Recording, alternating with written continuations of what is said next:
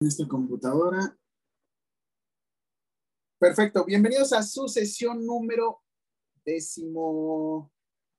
Este es décimo cuarta. Chin, hubiera sido decimotercera como las chivas que van a ser campeonas mañana. La decimotercera, pero bueno, ya, sigamos, perdón. El más grande. Profe, ¿le va a las chivas? Sí, mucho. Y está emocionado, sí, mucho. Y va a llorar mañana si pierden, sí, mucho.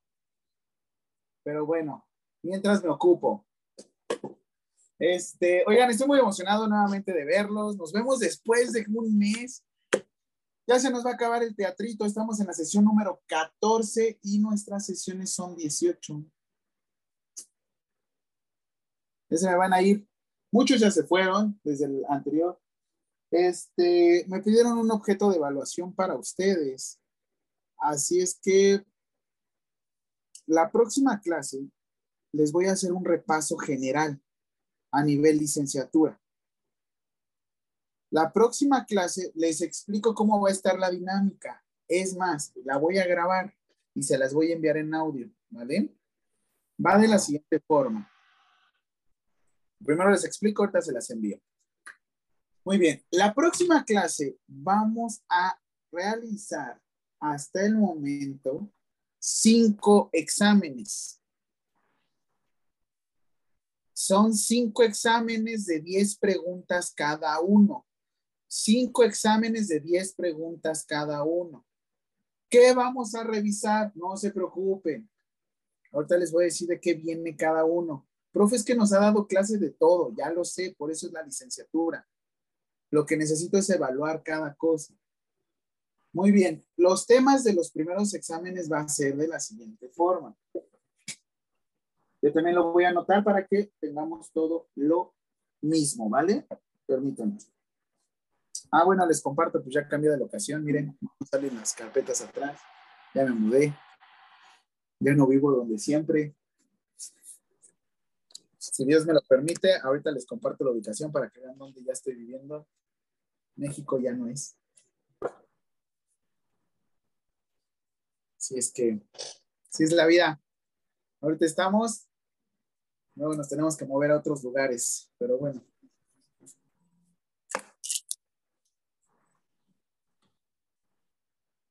Muy bien, entonces, de una vez les voy diciendo, la próxima sesión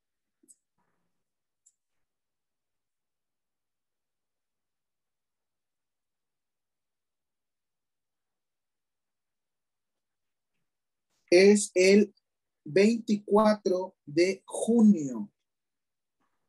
24 de junio. 24, 6, 23.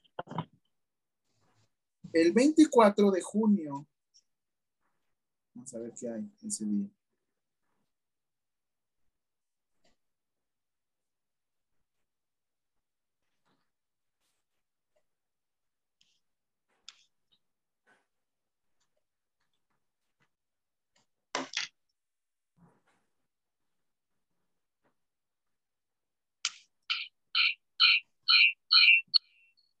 Ahora.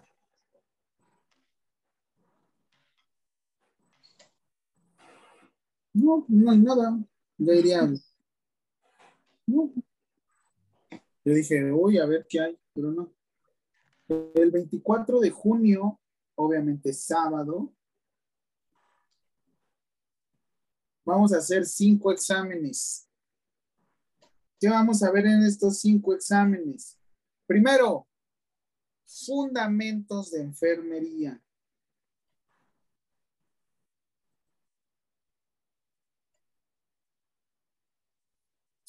Me parece que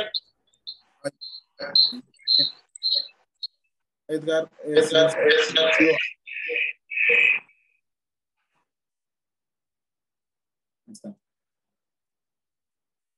Será fundamentos de enfermería. Esta presentación la tenemos en el Classroom.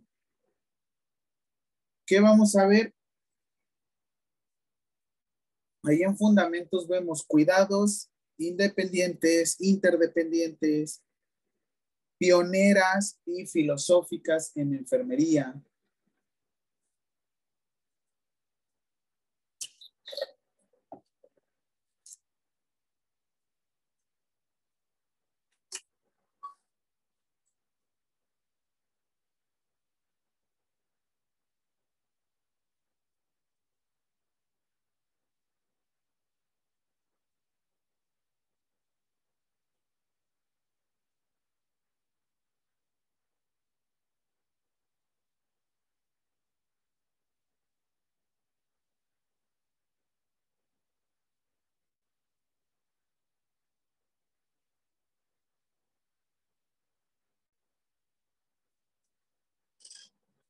¿Sí? Primer módulo está bien. Ok. Fundamentos de enfermería, presentación de todos modos, ahorita revisamos. ¿Cómo hago la dinámica? Doy clase media hora, repaso. Les comparto el link. Resuelven el examen de las 10 preguntas en menos de 10 minutos y queda guardada la calificación. ¿Les late? ¿Sí? Perfecto. Siguiente tema.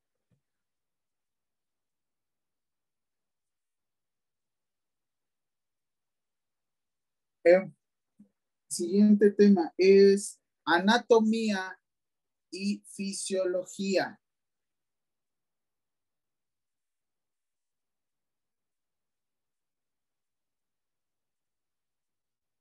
Recuerden que de todos modos todas las clases al principio igual quedaron grabadas, como esta clase que se está grabando y toda la onda. Fundamentos, digo, perdón, anatomía y fisiología, discúlpenme, anatomía y fisiología, ¿sí? Perfecto.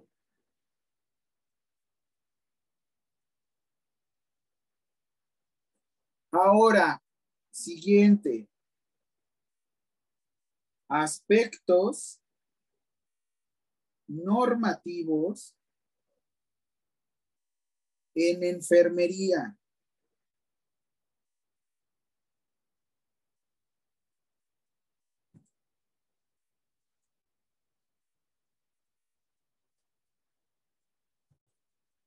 ¿Qué aspectos normativos vendrá? Derechos humanos, porque ustedes como licenciados en enfermería buscan preservar qué?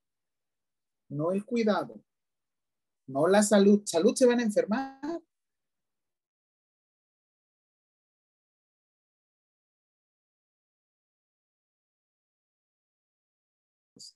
Esther, qué milagro.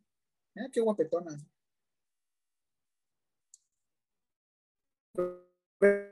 Recuerden, como licenciados en enfermería buscamos preservar la dignidad. Es un concepto que casi nadie les da en enfermería. Me agrego porque ya cambiamos el concepto. Acabo de tomar un congreso relacionado con paz y derechos humanos. Y también ya acabo mi otro semestre, así es que ya estoy más libre para ustedes. Ya tengo más tiempo para llenar los exámenes. Ay, profe, consigues una novia. Así estoy bien. ¿Sí? Van tres. Ahorita te actualizo, Esther. Ah, cuatro. Cuadro básico de medicamentos.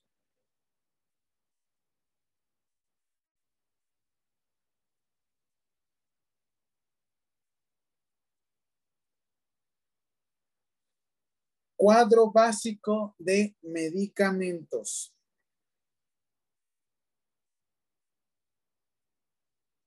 Y un último rubro, el número 5. Yo sé que no me gusta hacer esto, pero bueno. Normas oficiales mexicanas. NOM. Yo sé que no somos nomeros, yo sé que no vamos a hacer esto, pero bueno. Deben de sabérselas. Y hoy, hoy les voy a hacer un examen de oncología. Sí, oncología. Vamos a ver hoy lo que es cáncer de mama, cáncer cervicouterino, eh, salud sexual y reproductiva. Vamos a ver violación, acoso, abuso sexual. Van a ser unas cuatro horas un poquito intensas, así es que su agüita, ya saben, su café, ya saben, su perfume por si, por si me besa, por si me abraza, por si se pasa, ya saben. Bueno, rían un poco. ¿Sí, licenciados? Muy bien. Este, Classroom, ya les digo, ya tengo un poquito más de tiempo, perdónenme si no me había programado, ya les voy a empezar a subir más contenido. ¿Cuándo vamos a terminar? Vamos a terminar la última fecha que tengo programada con ustedes.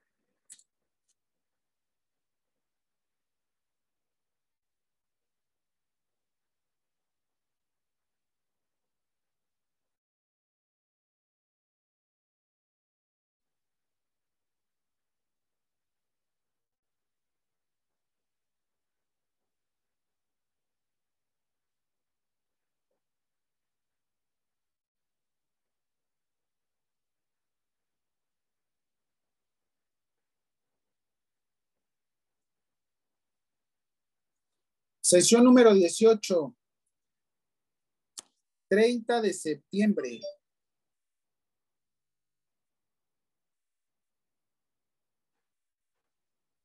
Treinta de septiembre.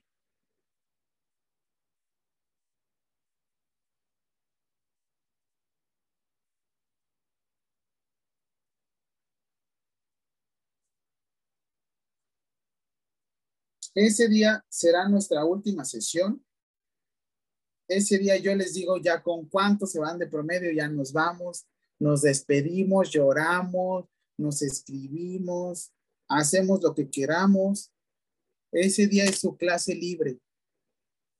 Quieran hacer lo que quieran hacer. ¿Quieren una clase de suma distancia? Vamos a dar una clase de suma distancia. ¿Qué quieren hacer? Reír, cantar, disfrutar porque eso también es parte de la vida, licenciados. Ya nos matamos, ya nos sentamos, ya tenemos las pompas bien planas de estar aquí enfrente.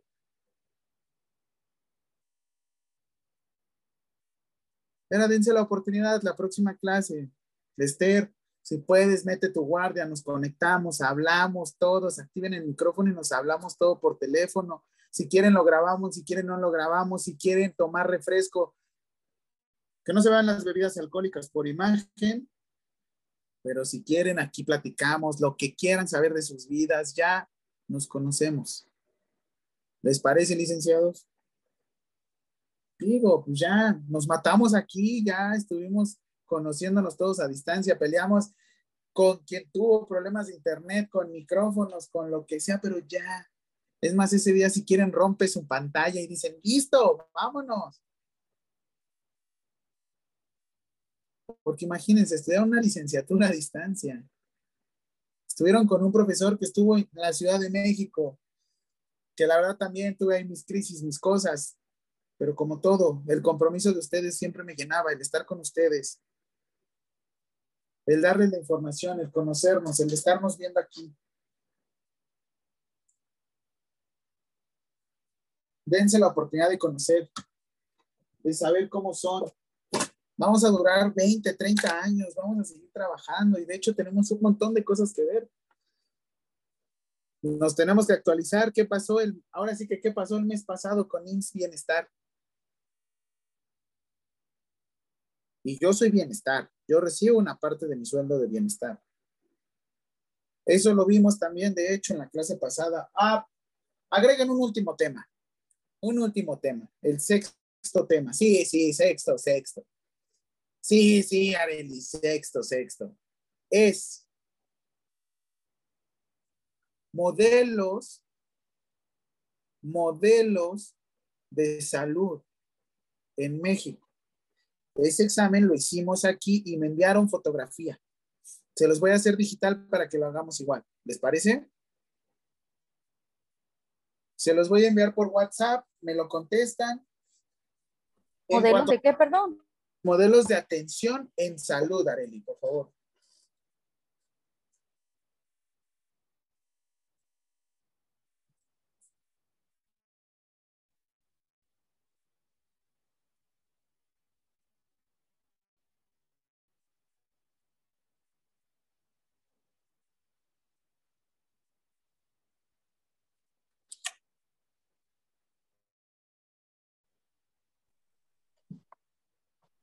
Modelos de salud en México, profe, o modelos de atención de salud en México. Modelos de atención en salud en México. Modelos de atención en salud en México. En México. Ya se fue Esther. Ajá.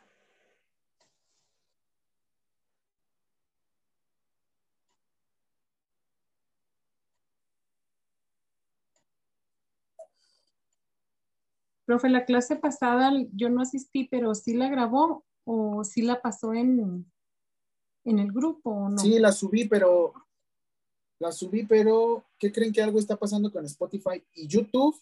La subí, pero Edgar, no me acuerdo ni cómo se llama mi perfil, a ver. Ahorita se los comparto por WhatsApp.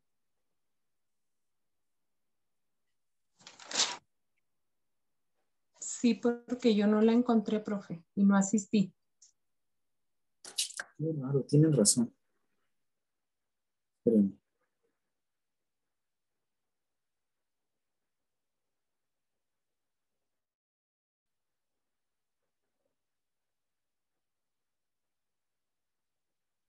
Ah, ya me acordé qué pasó. Es que saben qué? Me acaba, entre que les digo, cambio, me acaban de actualizar el internet. A ver, voy, ¿eh? Espérenme de una vez.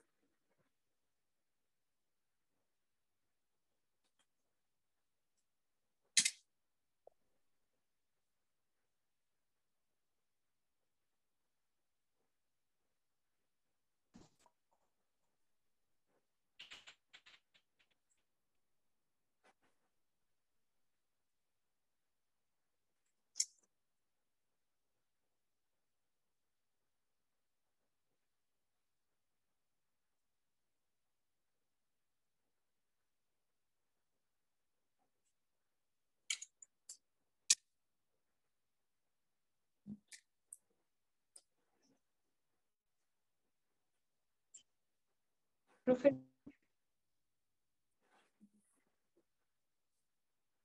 ¿Qué pasó, Lau? entonces, Ya se fue.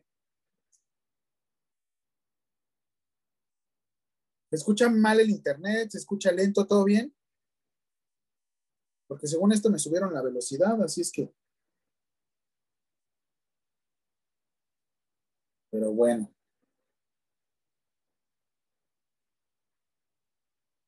Sí, no sé qué pasó. De todos modos, les estoy subiendo su. La, la, este. Les subo ahorita la.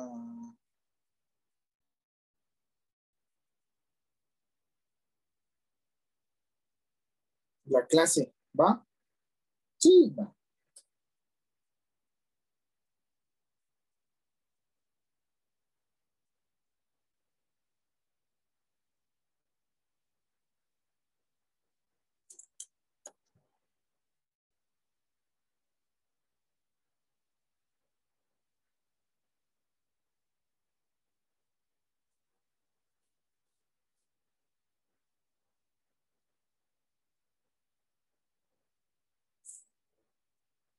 Ya llevo como ustedes tomando un curso a distancia de inglés, de, de enfermería. Y les puedo decir en serio que el enfermero gringo no, el enfermero gringo no le quita nada al enfermero mexicano. Se lo super prometo. De lo poco mucho que ahorita visto, la verdad es que ustedes saben muchísimo y de hecho por eso quiero hacer sus evaluaciones para que tengamos ahorita con la escuela algo que le podamos dar, ¿vale? Para que no me hagan un trabajo. Siento que va a ser mucho.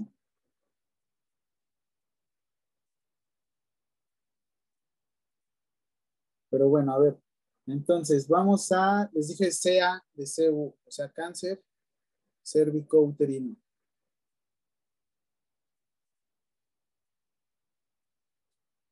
Pregunta, ¿Estos temas les son ajenos o si sí los hemos visto, no los hemos visto?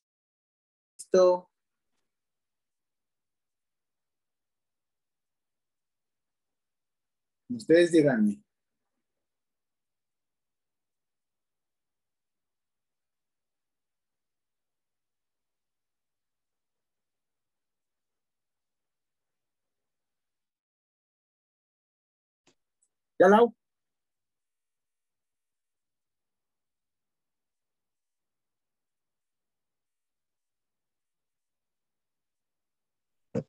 Si pude entrar, profe. Me saca el sistema, me salgo, puedo entrar, de pronto estoy hablando y se borra, y bueno. ¿Sí? Pues, ¿tienes apagones de luz? Sí, todo el día tenemos así con mucho aire y todo.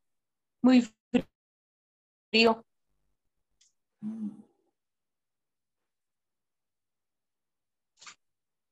Ahora sí, sesión 14, estamos a 27 de mayo. Álvaro Aguilar, Luzma, Luzma ya se fue, Sergio también ya se fue, Roberto Carlos ya se fue, Talita, Presente. eso, bienvenida. Ah, Hilda Janet, Hilda también creo que ya se fue.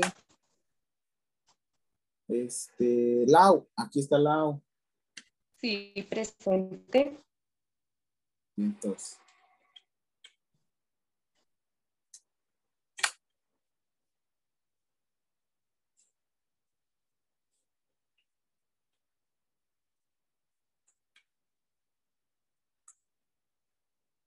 Aquí está. Esther. Ah, Esther, la clase pasada también te conectaste. Sí.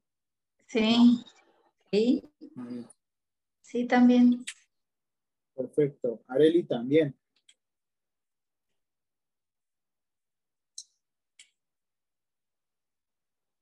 Marbella.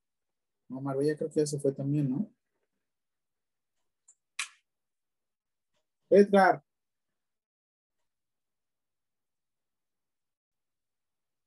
Jesús también ya se fue. Mildred ya se fue. Inti, Inti todavía le faltaba, ¿eh? Y María Antonieta ya sí que yo sepa y ya se fue.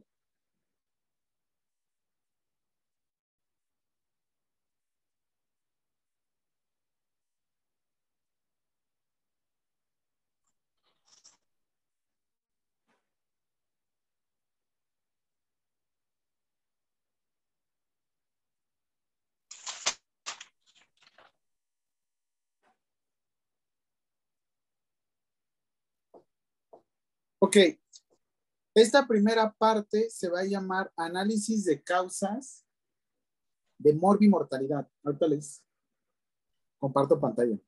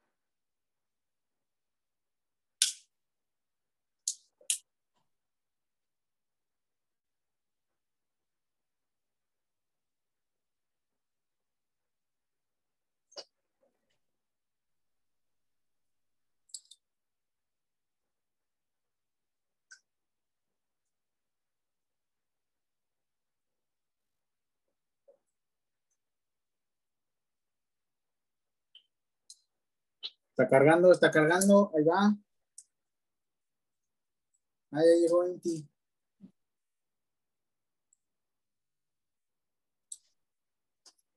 Va, está cargando.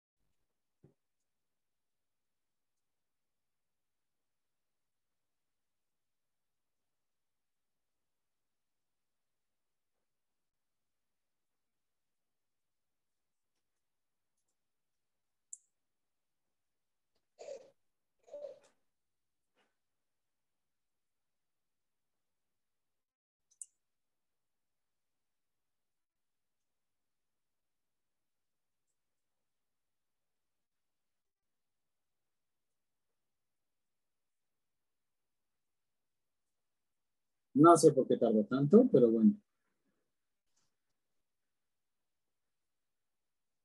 Hay que analizar la salud en México. Ya les mostré modelos de atención, ya vimos lo de la seguridad social, estuvimos leyendo un ratote. la clase pasada lo que necesitaba era como que me comprendieran licenciados en, en el uso de, de todas las herramientas que tenemos. Cambio.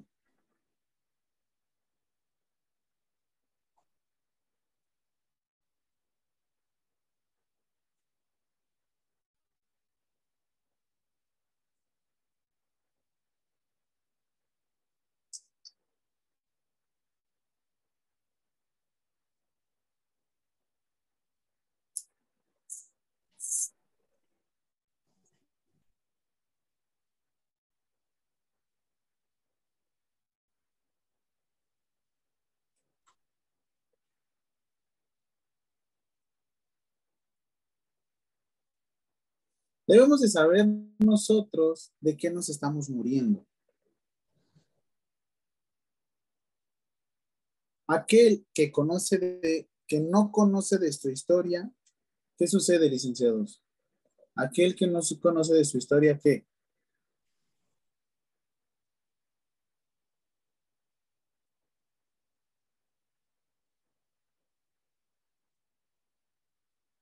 Ha salido en muchas películas, pero ¿qué? ¿Qué quiere dar a entender este, esta frase? Aquel que no conoce de su historia.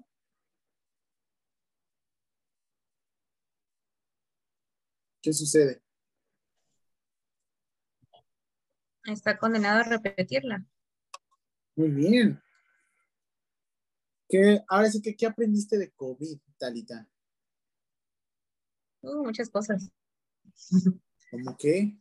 El cuidado. Yo te dije ahorita, tú vas a preservar algo como licenciada y algo te va a caracterizar de haber pasado como mi, alumna. ¿Qué vas a preservar? ¿Qué? ¿El cuidado? ¿La salud? Se van a morir, se van a enfermar. ¿Qué es lo que tú vas a hacer diferente por ser mi alumna?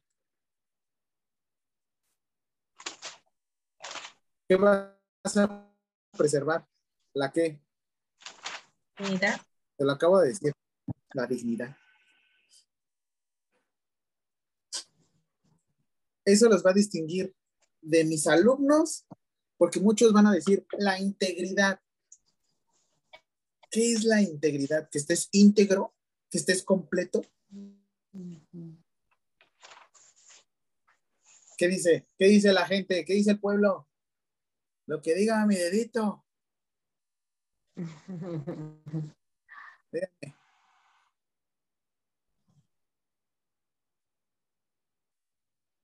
Si ustedes fueran enfermeros, cualquiera diría, no, yo voy a cuidar porque mis pacientes quiero que no. Estoy preservando su dignidad ahorita conmigo.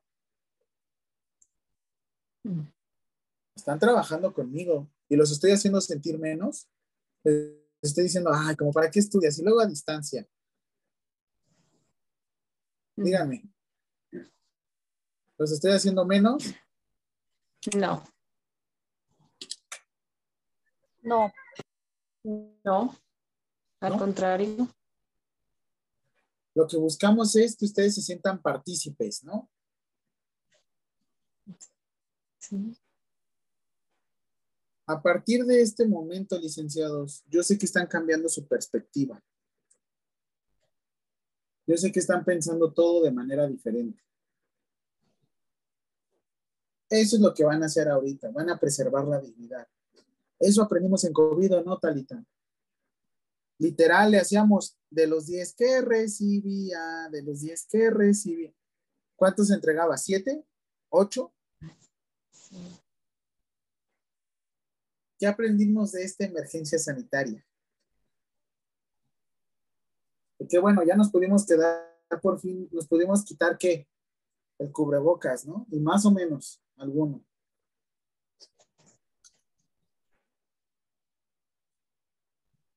Otros no tanto.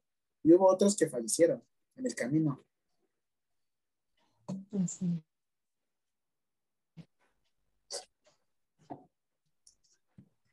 Unos iniciamos el COVID enfrentándolos con otras personas y de repente cambiamos a otros equipos. Y así es esto, licenciados. Van a empezar con un equipo y van a terminar con otro equipo. No se me estresen, es normal, es la vida. Es lo divertido de la vida, que siempre cambia, fluctúa, cambia. Pero para esto debemos de conocer de nuestra historia. Tuvimos COVID, sí. Fue el año 2020, sí. Hubo cambios, sí.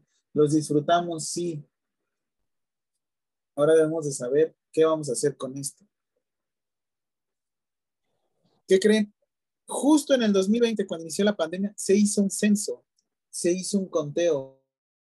Es el conteo, el censo que se hace por lo menos con fórmula, se hace cada dos años, pero de manera tradicional se hace cada 10 años. Y me preguntaban aquí, profe, ¿y qué sucede con las personas en situación de calle? ¿A poco pasan y les ponen un sticker contado? Hay una sección en la cual las personas desaparecidas se cuentan. Porque tú, tú no sabes si están vivos o no están vivos. Si yo los manejo como muertos, ¿cuido su dignidad? Son las 5 de la tarde. ¿Qué dicen? ¿Qué dice la gente?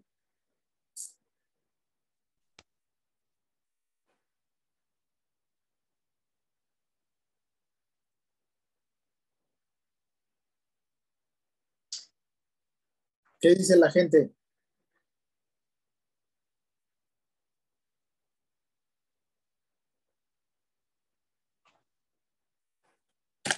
Si se, si se cuentan como muertos. ¿Sí? Hay 18 formas, 18 formas para poder quitarle la dignidad a una persona. ¿Se la saben? No. ¿No? Entonces, perdón, me voy a dar un pequeño break aquí, porque esto es importante para ustedes, licenciados. Yo se los mostré, pero ya no se Ya, acuerdan. nos acordamos. Así este. Ahí les va.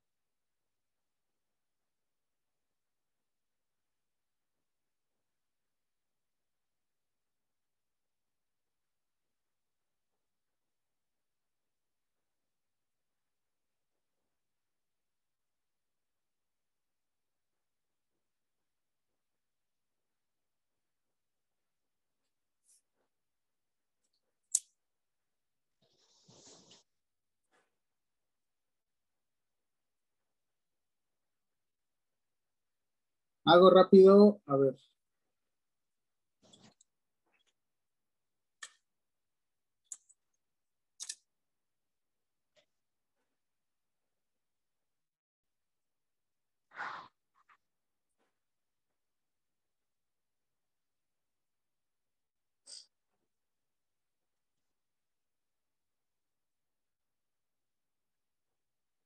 Y se los mostré, licenciados. 18 formas para discriminar a una persona. Discriminándoles como le quitas completamente su dignidad. Sí. Por favor, Lau. Ayúdame a leer. Sí. Título décimo, delitos contra la dignidad de las personas. Sí. Eh, capítulo único, discriminaci- discriminación. Se impondrá de uno de tres, ah, ya, de tres años de prisión o de 25 a 100 días de trabajo en favor de la comunidad y multa de 50 a 200 días al que por razón de edad, sexo, estado civil, embarazo, raza, procedencia et- em, ¿qué dice? Étnica. étnica, idioma, idioma, religión, ideología, orientación sexual, color de piel, nacionalidad, origen o posición social, trabajo o profesión, posición económica, características físicas, discapacidad o estado de salud o cualquier otra que atente contra la dignidad humana y tenga por objeto anular o menoscabar los derechos y libertades de la dignidad humana y tenga por objeto anular, ya, personas. Sí, ya me acordé que sí. ¿Cómo le podemos quitar la dignidad, licenciados, a la gente? 18 características. 18 características. No las recordaba, profe, hasta ahorita que la vi. Tatúenselo aquí, acá, no sé dónde, Sí, pero los quiero aquí. Ustedes no van a trabajar con papelitos. Van a trabajar con personas. Ah, ¿verdad? Se lo saben y se lo saben. Y yo no quiero que me aprendan la norma oficial mexicana. No, yo lo que quiero que preserven es la dignidad, licenciados. ¿Sí? Así es como se le puede quitar la dignidad a unas personas. Antes de que brinquemos a cáncer cervicouterino, vamos a empezar entonces primero con análisis de datos.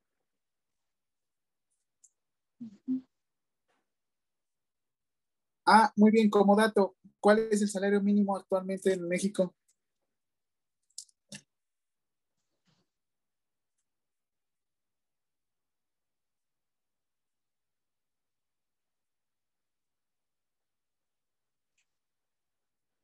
207.44, algo así.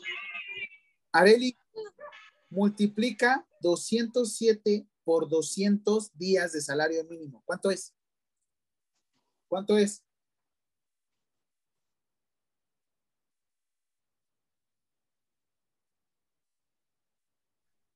Cuarenta y un mil cuatrocientos. 40 mil 41.400. 41 mil pesos si los denuncian.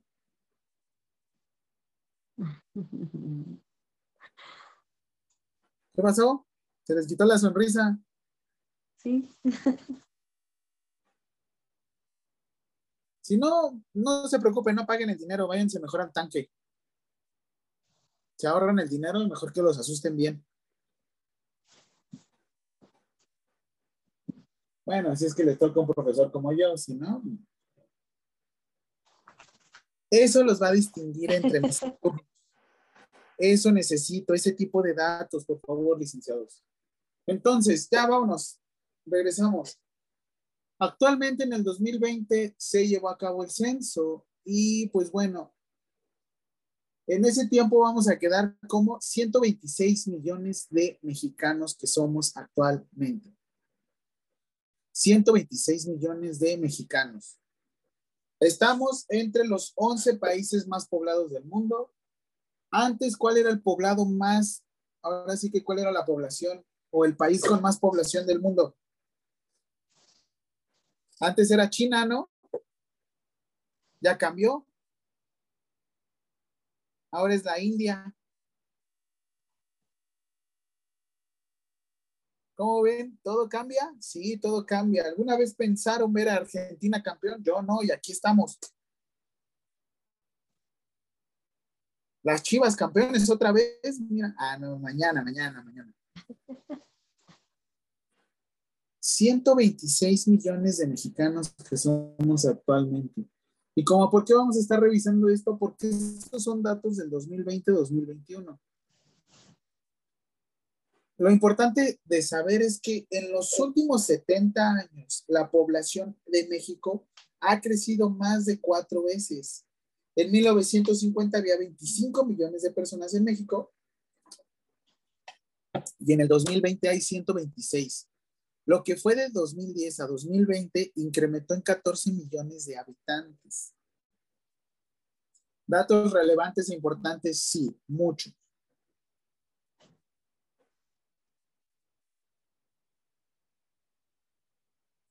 Este es un ejemplo de cómo fue creciendo la pirámide poblacional en México.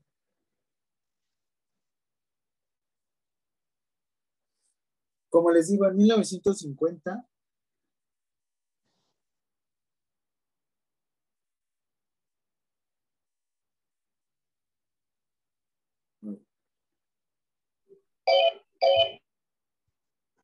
Perdón, perdón, perdón, perdón. En 1950 éramos nada más 25 millones. Miren. En 1960 cambiamos a 34 millones. ¿Cuánto se creció? 9 millones, ¿no? 25 menos 9, 25 más 9, 34. 34 a 48, ¿cuánto nos da? 14, ¿no? De, 14, de 48 a 66, ¿cuánto nos da? Igual 18, ¿no? Usted, Edgar, está Dios. Yo por eso estudié enfermería, para no estar sacando números. De 66 a 81, 15 millones, ¿no? De 81 a 97, de 90 al 2000, 16 millones, ¿no? De 97 a 112, ¿cuánto? 104, 105 millones, ¿no? Digo, 15 millones, perdón, 15. Y esto es lo que nos dicen, de 112 a 126, 14 millones. Yo recuerdo que a partir del 2010 empecé a seguir estos datos del INEGI. Y actualmente somos 126 millones de mexicanos, más o menos. Ya saben que ahorita COVID sí nos ayudó mucho. Digo, no, no es cierto. Sí hubo una cuestión ahí como de población y todo esto, pero pues bueno. Una cuestión pena. Déjenme les quito esto para quitarles el susto, porque a ver si no se les cortó la leche.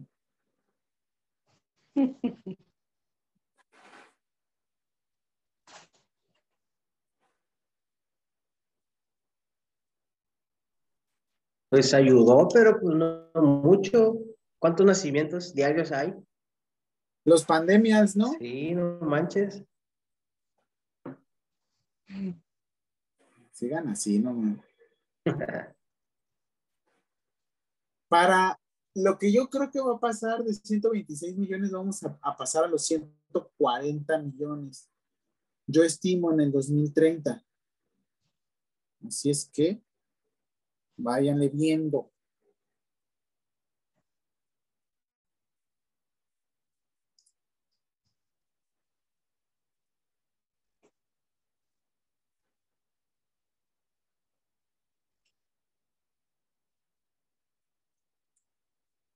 ¿Cuántas personas viven en su estado?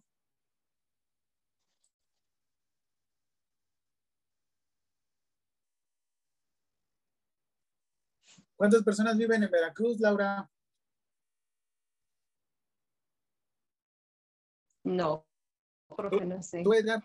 Mm, En Baja California, ¿cuántas personas viven?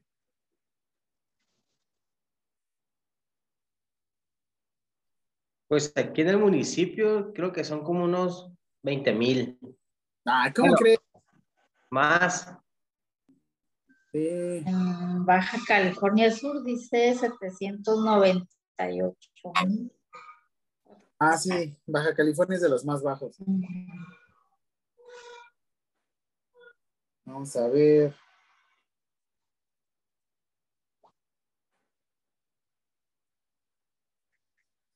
En Veracruz son 8 millones de habitantes.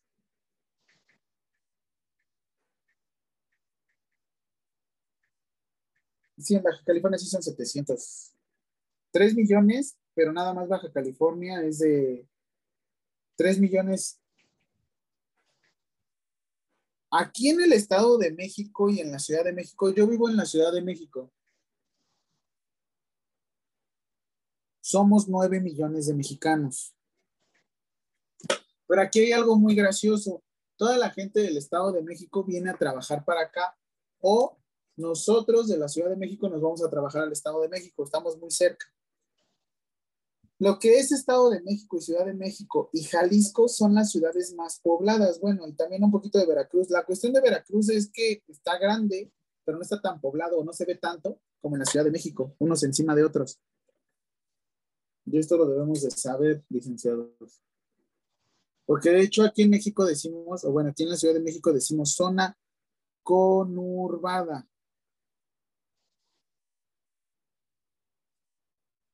O sea, es esa población que corresponde a, este, vamos a decir, a la Ciudad de México y al Estado de México.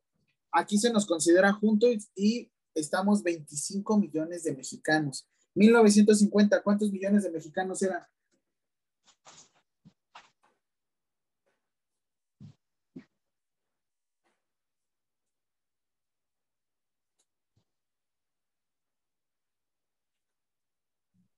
Veinticinco mil. 25 millones, ¿cuál 25 mil? 25 millones. Muy bien, Edgar. Todos estos datos deben de saber los licenciados, porque al lugar donde próximamente llegaré, hay menos de nove- hay 900 mil personas viviendo ahí.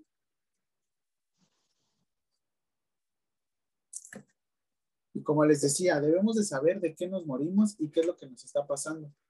Las menos pobladas, pues ya se dieron cuenta, Baja California Sur, Campeche y Colima. Mira, Edgar, ¿tú eres Baja California o Baja California Sur?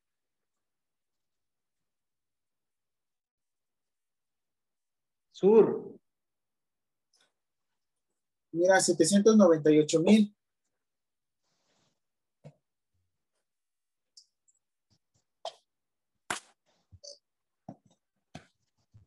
¿Por qué no es tan accesible, este, Edgar? ¿Por qué yo no puedo de, de, no sé, intentar brincar? ¿Cómo? Ajá, por ejemplo, no sé, yo estoy en. A ver.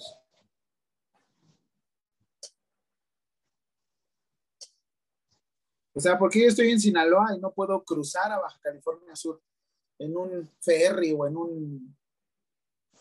No, pues sí puede. ¿Sí? Sí. ¿Cómo le hacen para. ¿Cómo le hacen para llegar a Sinaloa Avión. en avión? ¿Y cuánto te hacen? 40 minutos, una hora. No manches. ¿Y a la Ciudad de México? Dos horas. Sí, está tremendo. De La Paz, que es la capital de Baja Sur, Ah, pues de ahí a México es una hora y media, una hora cuarenta. imagínense. Ya, le- ya está su clase en YouTube, ¿eh? Ah, muy bien. Gracias. Y está bien bonito acá, Baja Sur. Vamos, a darnos, vamos, a darnos una vuelta, mira. Te digo acá de, si yo quiero de Sinaloa, pasar luego, luego hacia hacia Loreto, por, ejemplo. Hasta arriba. ¿Aquí? Arriba. ¿Acá? Baja Hasta. Arriba. No, precioso. el azulito. Lo Ajá. último el azul. Ah, aquí. No, más abajo. ver, voy a hacer- Eso es Baja California Norte. ¿Ahí? donde, donde terminan los, ándale por ahí por la manita. Ah, ok. ¿Y cuánto nos haríamos para llegar a tu casa? Pues unas tres horas. ¿Sí? Si viaja de a donde está a Loreto, que no creo, es, es más preferible La Paz. Loreto es aquí. Oye, Por ahí. Más arribita, ¿no? Aquí. Por ahí, por ahí.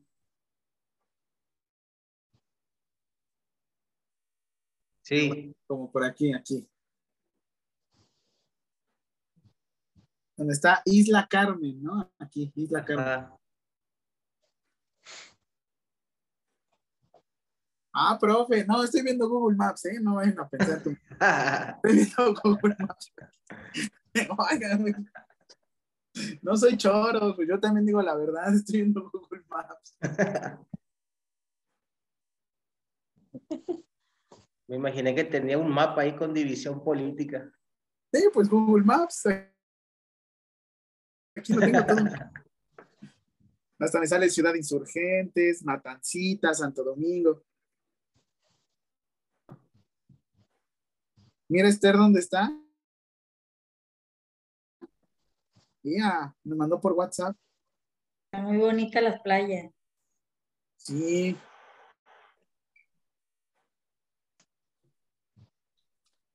Pues igual para que vean nuevamente los, que no conocemos de nuestra historia, estamos destinados a repetirla. Municipios. ¿Cuáles son los más poblados? Baja California Sur.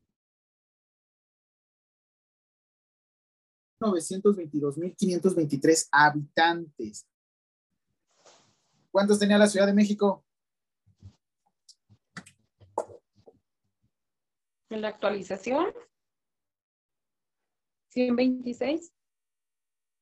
Entre Estado de México y Ciudad de México, ¿no? Yo vivía en, este lugar, en Iztapalapa. Este sí lo han escuchado, Iztapalapa. Sí, Que dicen Los Ángeles Azules de Iztapalapa para el mundo, ¿no? sí. Está, se la saben. O sea que sí bailan cumbia. Sí, Ah, vamos, cuando nos toque nuestro paso de la luz, vemos y nos ponemos a bailar. Así, a ver si es cierto.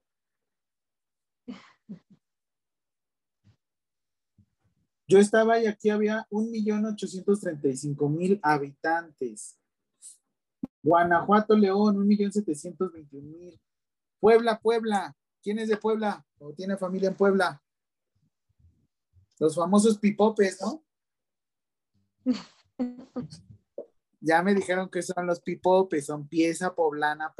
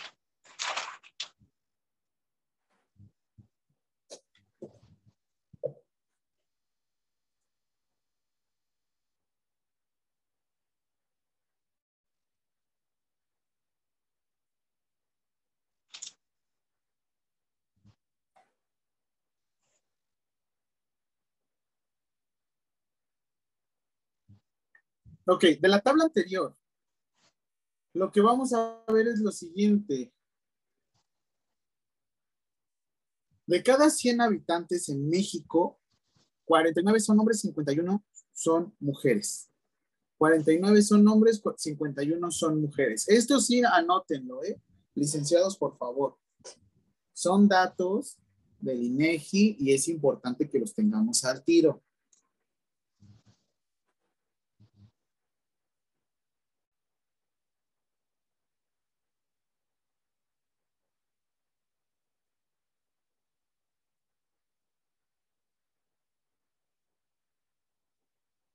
All right, story time. I have newly added. Disculpe. Ok. Después, ¿qué creen? Hay mayor cantidad de hombres de 0 a 19 años. Y voy a hacer un zoom para que vean.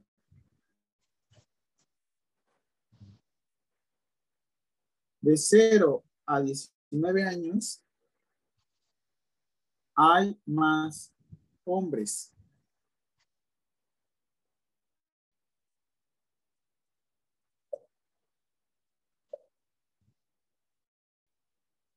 De 0 a 19 años.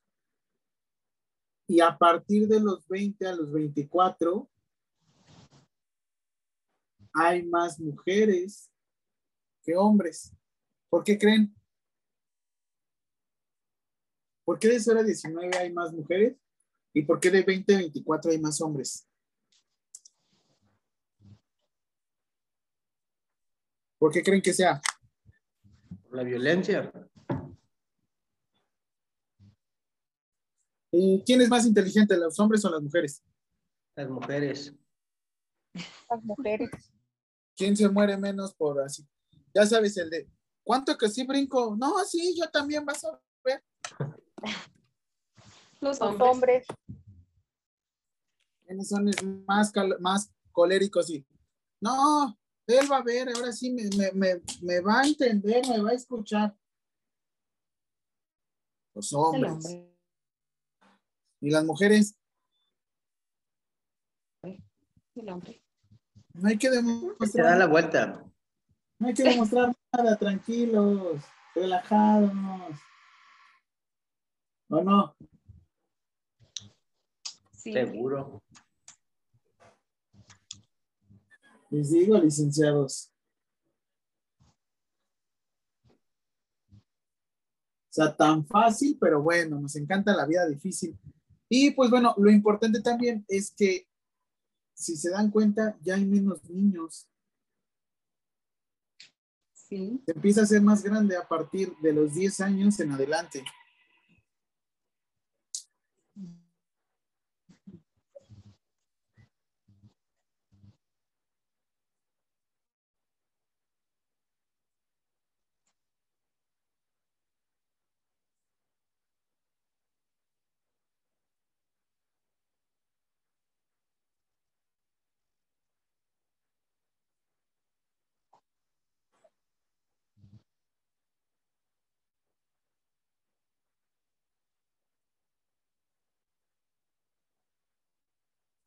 Les dejo las conclusiones, véanlo.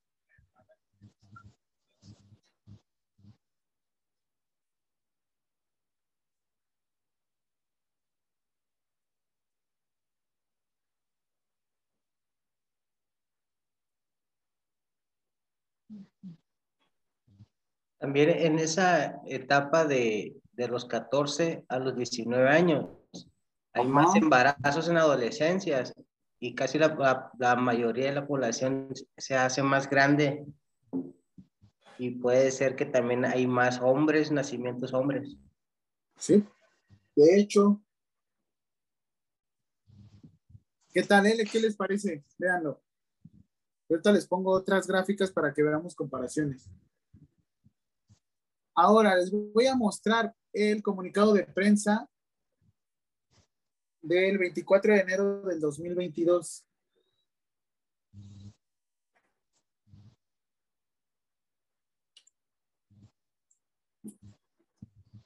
De enero a junio del 2021, principal causa de muerte.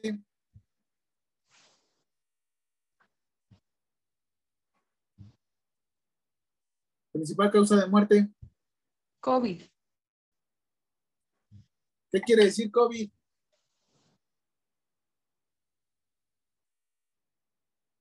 No lo sé, profe.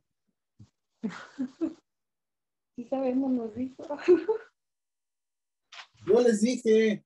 Sí, nos dijo. ¿Ven cómo todo les entra por aquí, les sale por acá? No, enfermedad, la enfermedad del coronavirus. Ajá. COVID quiere decir coronavirus disease o enfermedad de coronavirus. ¿Ya ven, licenciados? El inglés funciona y sirve. Say yes con el inglés.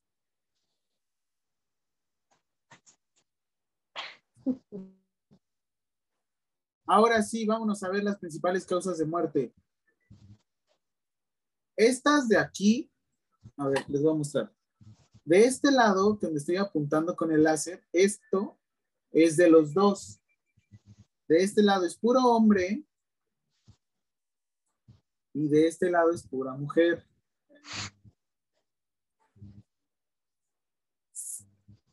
¿Sí? Ahora.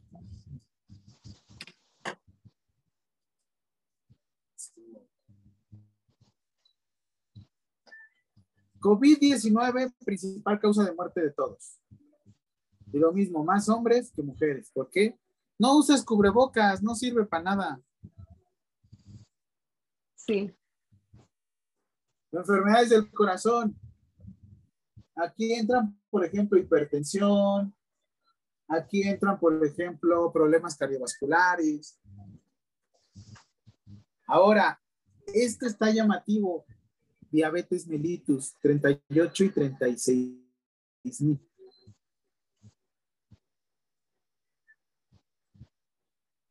De aquí también me vuelve a brincar. Yes. Tumores malignos.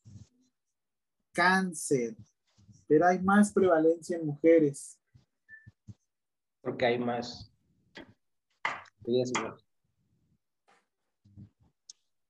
¿Serán por los productos? ¿Serán por qué? ¿Qué creen que sea? Por la mama, cervix. Porque ellos hormonalmente están más expuestas que nosotros, los hombres.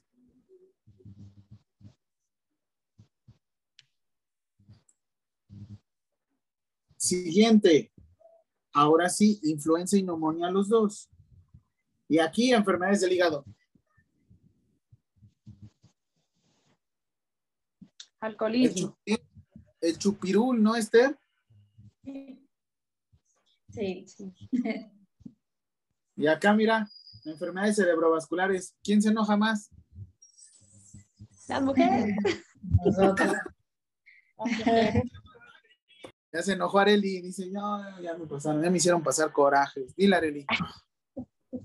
Ya me hicieron enojar.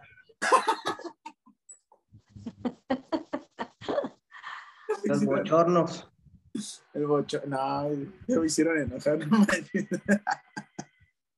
Muy bueno, Areli. Imagínense. 2021.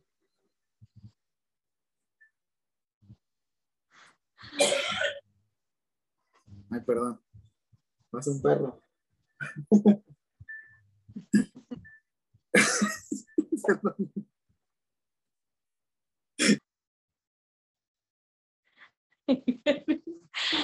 Ay, no. Perdón. Este, enfermedades del hígado, vean otra vez, agresiones, homicidios, accidentes. No te preocupes, es buena idea echarte tus alcoholes sin manejar, no te preocupes, es inteligentísimo. Y ya después ustedes miren el chupirul.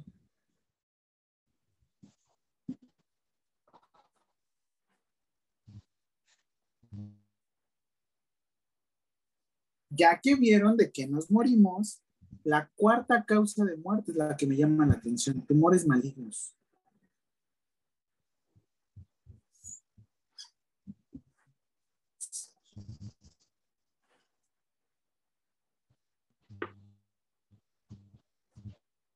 Y esto es importante, licenciados, porque nuevamente, si conocemos de nuestra historia,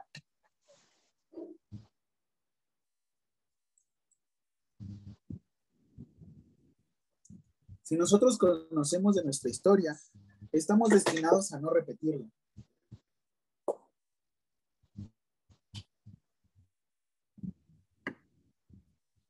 Piénsenlo bien todo. Todo es importante que lo sepan.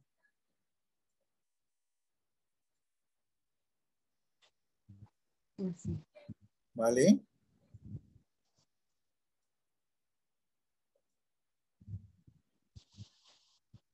Entonces, ahora sí. Norma oficial mexicana que corresponde o se relaciona con cáncer de mama. Porque como historia y como dato,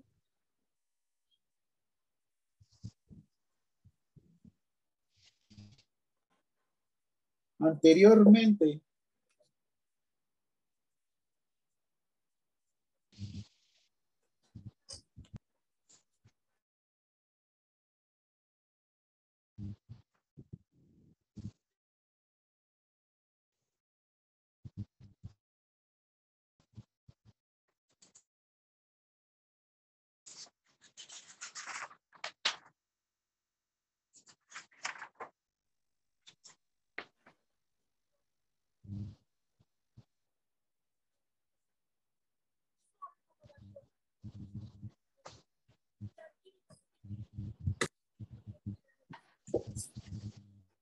NOM, como dato, la, anteriormente la NOM 014-1994, SSA2 1994. Ustedes ya saben esto, licenciados, porque es SSA1, SSA2 y SSA3. Y va a venir en su examen de NOM.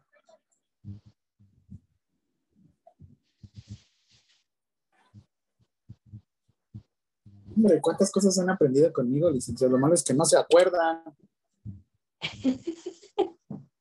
Y sí.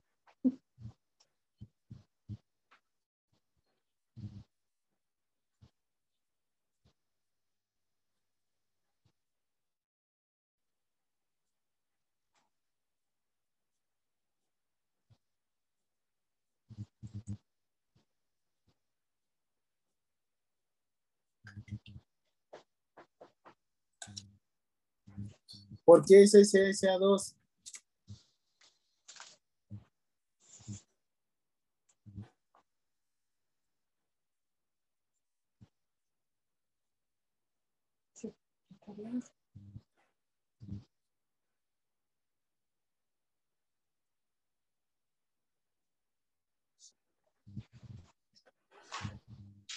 Porque es de prevención. No, NOM 030 SSA2, licenciados. Me voy a enseñar con sus exámenes, ¿eh? Si me siguen. Sí.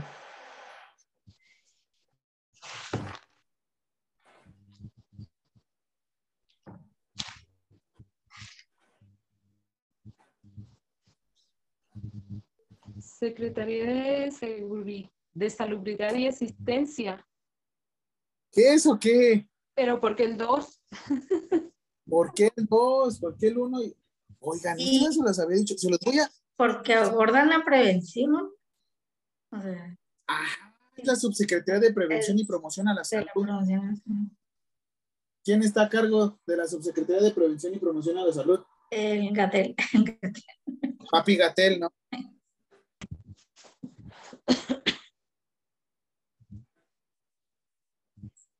Ok, como dato, y esto es importante.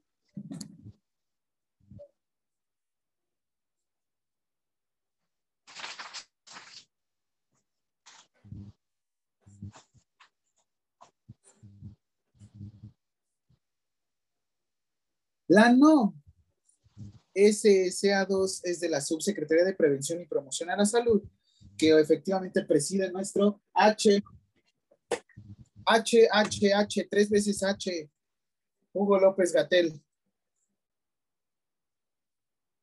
La NOM 014 SSA 2994 para la prevención, tratamiento y control de cáncer del cuello del conste, ¿eh? así decía, cáncer del cuello del útero y de la mama. Antes era una NOM para los dos tipos de oncologías.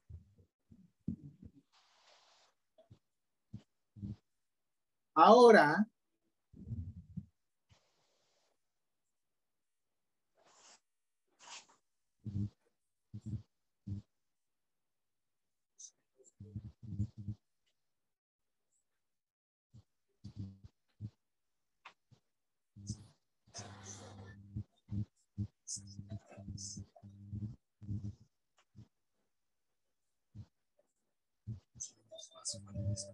26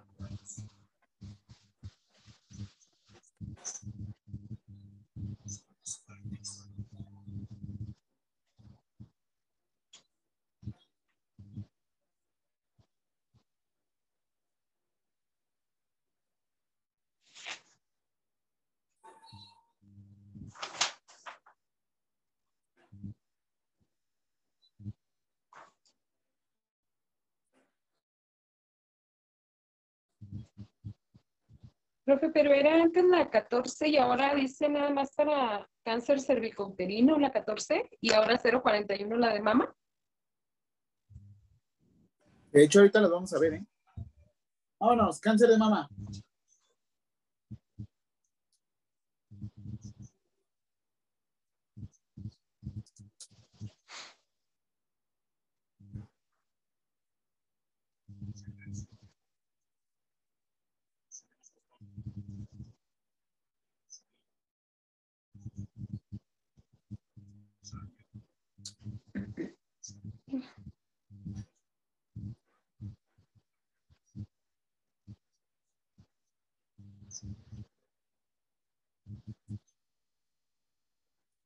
¿Por qué cáncer de mama? Uno, porque es la cuarta muerte relacionada en el país y aparte, porque según nuestro gran Tlatoani del 2012 al 2018, Enrique Peña Nieto, su plan nacional de desarrollo lo que era, era lo que buscaba era disminuir las muertes maternas o las muertes de mujeres. Nuestro actual Tlatoani, cabeza de algodón, cabecita de algodón, lo que hizo fue un copy-paste. Y tal cual puso el mismo, este, la misma meta, pero pues bueno, no se ha cumplido, por eso está bien el copy-paste. Pero bueno, ¿qué sucede con todo esto? Se dieron cuenta que el cáncer siempre está. ¿Cuál es la definición de cáncer para ustedes, licenciados? ¿Qué es cáncer para ustedes? Y no el signo zodiacal. ¿Qué es cáncer?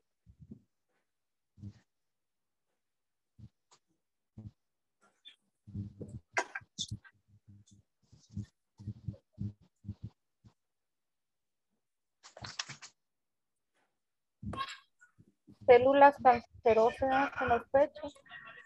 ¿Qué es una célula cancerosa? Arely?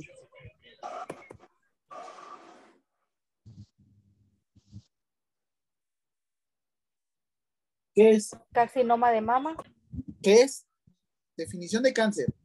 Oigan, ustedes van a ser docentes y no me refiero a estar aquí. ¿Cómo le van a explicar a una persona qué es un cáncer?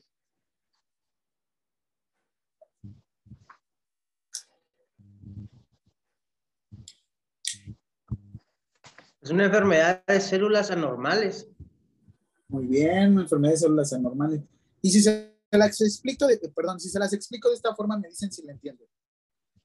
El cáncer en realidad lo que es, es una célula inmortal. Hay una muerte celular programada. Si esta célula queda viva y no se muere, empieza a modificar en el cuerpo todas las funciones. ¿Podemos decir que el cáncer es una célula inmortal que modifica todas las células en el cuerpo? Y por ende su función. Si yo se lo explico a una persona de esta forma, que tiene cáncer y es contador, es abogado, ¿creen que me entienda? Y por eso debemos de matar todas las células que están alrededor de la parte afectada. ¿Cómo lo ven? Sencillo, claro, difícil. Complejo. O sea, ¿tú cómo lo consideras? ¿Estuvo feo? ¿No te gustó? Sí, Areli. No, está bonito, pero, pero explicarlo a un paciente, pues yo siento que sí se le, no entiende. Hay que buscar la forma de explicarlo. Esther, ¿tú has tenido que explicar lo que es el cáncer?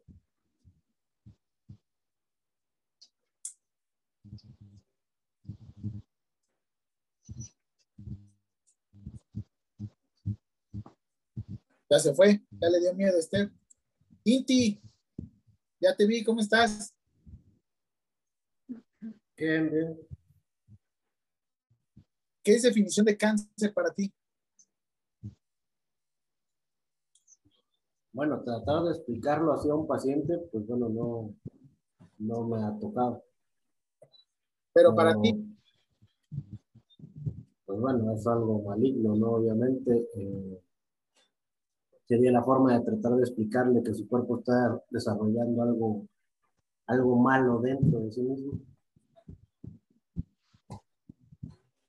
entonces igual, como te decía, una célula mala que está modificando toda la función de las células del cuerpo, ¿crees que sería una buena explicación? Tú dime. Sí, Eso quiero, licenciados. Recuerden que la docencia,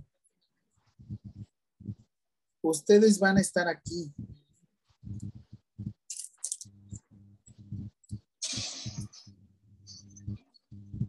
Ustedes, de manera docente, deben de enseñarle a las personas cómo explicar las cosas.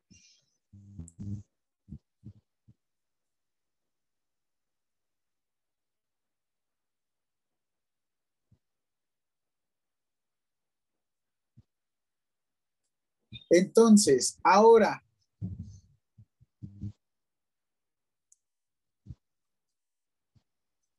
vamos a definir que sí, en Ley General de Salud tenemos algo que se llama materia de salubridad general. Entre otros rubros, tenemos el diseño, organización, coordinación y vigilancia del Registro Nacional de Cáncer. ¿Habían escuchado esto? Registro Nacional de The Cancer, según Deadpool.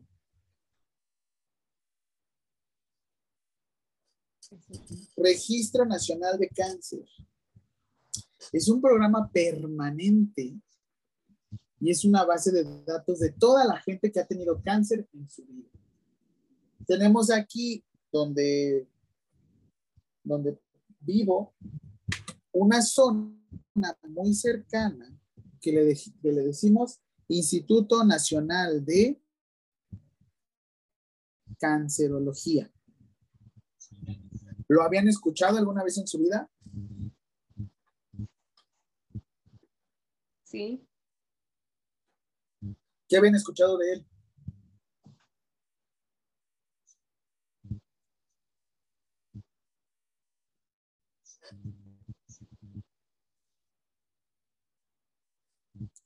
Instituto Nacional de Cancerología.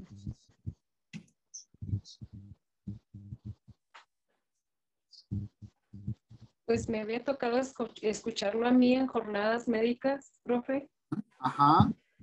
donde ¿Qué habían pues, escuchado? es un instituto que se dedica nada más a, a las personas con padecimiento, a estudiarlas, a, a control, a- no a controlarlos, pues a hacer lo que, lo que corresponde como Ah. tal. Ujú. ¿Qué más? de vigilar y registrar, pero nada más. Entendido Perfecto. Tengo entendido que aquí en Chihuahua hay también. Un, pero no es instituto nacional, es un instituto No. estatal. estatal y escuchamos del nacional y del estatal. Perfecto. Entonces, ¿qué es lo que van a hacer? Bueno, ¿qué es lo que sucede? Tenemos un registro nacional de cáncer que lo que hace es llevar un control de toda la vigilancia. Tenemos también el Sistema Nacional de Salud. ¿Quiénes son parte del Sistema Nacional de Salud?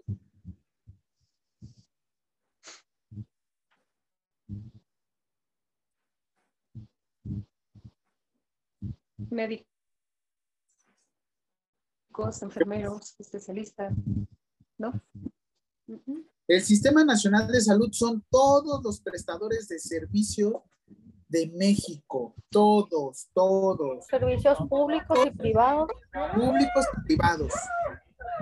Todos.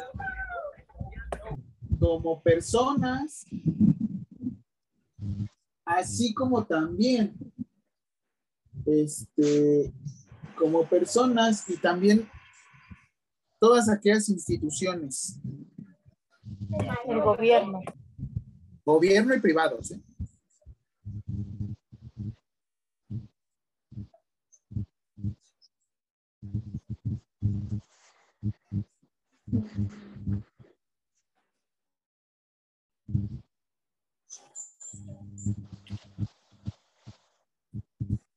Ahora les voy a hablar del Registro Nacional de Cáncer.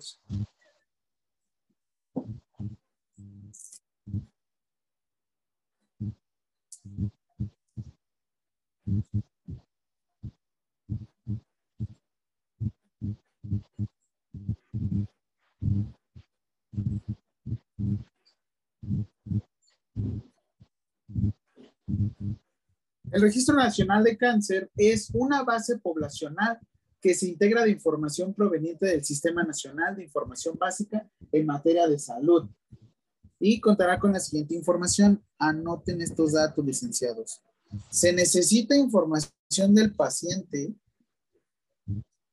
que se agrupa en los siguientes rubros. ¿Qué datos son? Datos relacionados con la identidad. ¿Qué datos son relacionados con la identidad, licenciados? Los datos ah, de identidad como sexo, edad, nombre completo, domicilio. Perfecto. Historia de ocupación laboral. Y así como información demográfica. ¿Me importará saber si a qué se dedica la persona? Sí, ¿Por qué? pues porque si, si esa persona mm, llevara, vamos, un- una posible cáncer en la piel y trabaja, no sé, bajo el sol, ¿no? Está, ¿Qué tan predispuesta estás a desarrollar cáncer con base en tu ocupación, no? Sí, Perfecto. ¿Sí, licenciados, todos? Sí, Sí, wow. O también eso, ¿qué tal si se dedica y es técnico radiólogo? las radiaciones pueden producir cáncer a largo tiempo. es. ¿Qué más? Las personas que trabajan con fibra de vidrio. Sí, piel, ¿Qué tal? También. Siguiente. Información demográfica. ¿Por qué cierta población está desarrollando cáncer? ¿Me funcionaría saber? Por el agua, por el ambiente, El tipo de sol, ¿qué más? tipo- las toxinas que hay en el ambiente, humo. ¿Sería importante para la salud pública? Sí, Sepan, Sí. licenciados.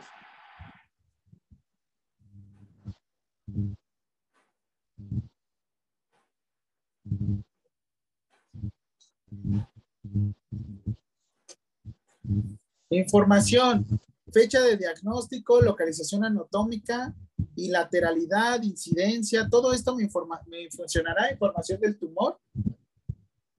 sí, Sí, ¿Para qué? así me voy a dar yo cuenta de cuándo inició, cuándo fue Datos de investigación también. sí, creo que sí. primeros síntomas y de ahí El lugar exacto para no confundirse y operar otro, que suele pasar. ¿Qué más? Si, si sus familiares han padecido cáncer,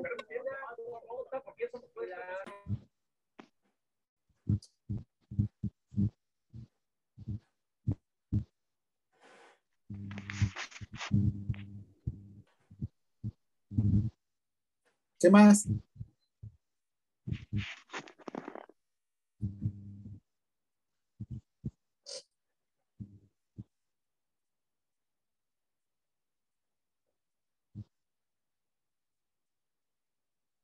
Siguiente. Información sobre tratamiento. ¿Me funcionará? Sí. ¿Por qué? sí,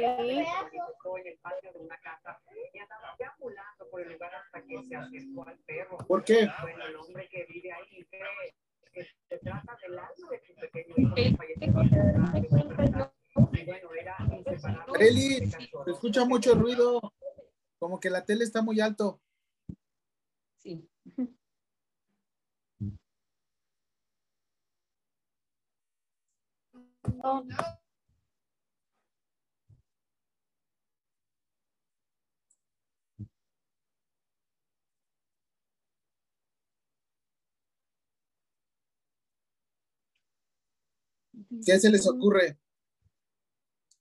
Es para saber si el tratamiento está funcionando en México, ¿no? Porque el cáncer no se transmite. Lo que podemos saber es si realmente está funcionando, ¿no? Muy bien, son las seis de la tarde. Vayan rápido a su break. Coman, tomen agüita, relájense. 6.30 estamos aquí, ¿les parece? ok, Muy bien. Por favor, tomen agüita, relájense. Muy bien.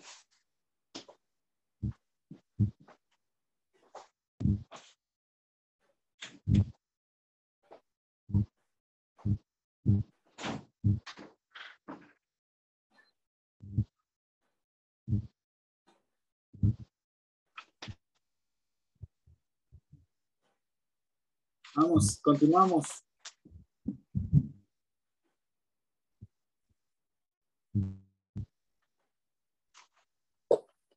Ya hablamos de promoción a la salud, ya hablamos del cáncer, ya hablamos de principales muertes que se están llevando a cabo aquí en México. Vamos a seguir con nuestro sistema o el Registro Nacional de Cáncer.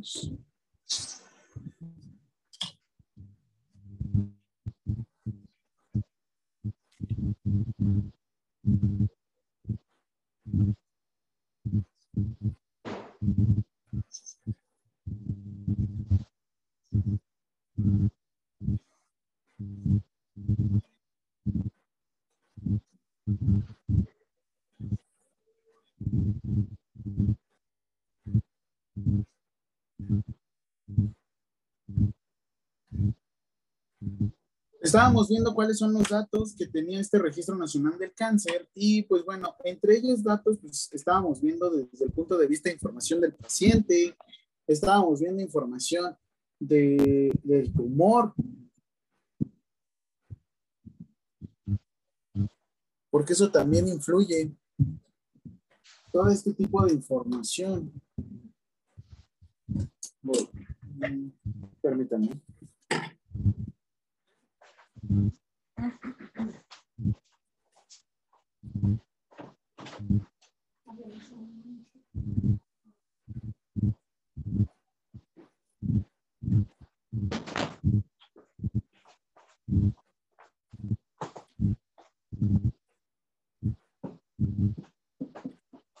También estábamos viendo con respecto al tratamiento para saber si realmente estaba funcionando.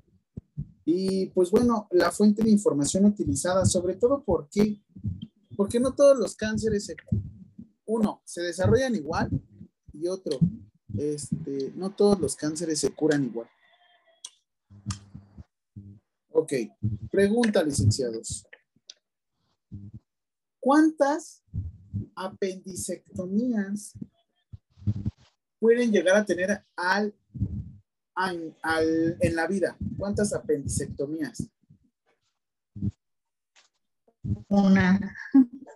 Colecistectomías, Una. procesos oncológicos en su vida, Continuos. pueden ser varios, ¿no? Ustedes llegan a un proceso de remisión, ¿no? Cuando te están tratando el cáncer, ¿mandé? Otra vez.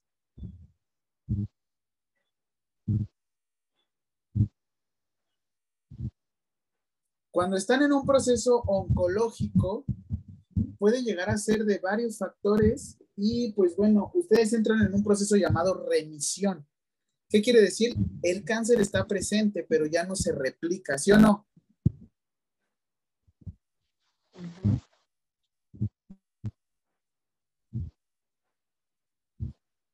Siempre está presente, pero ya no se replica. Y esto es lo importante. Segundo,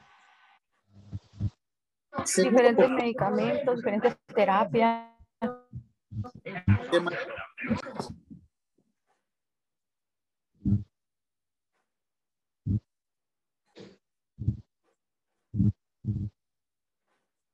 Cuando vayan a activar el micrófono, igual levántenme la mano para que sea más fluido esto.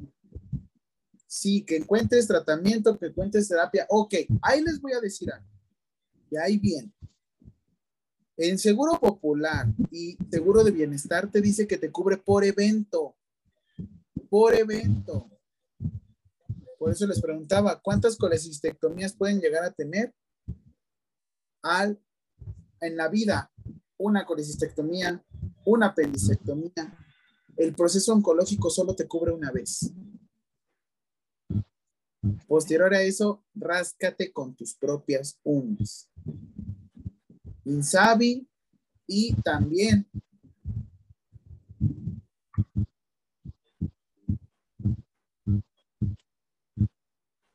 Insabi y también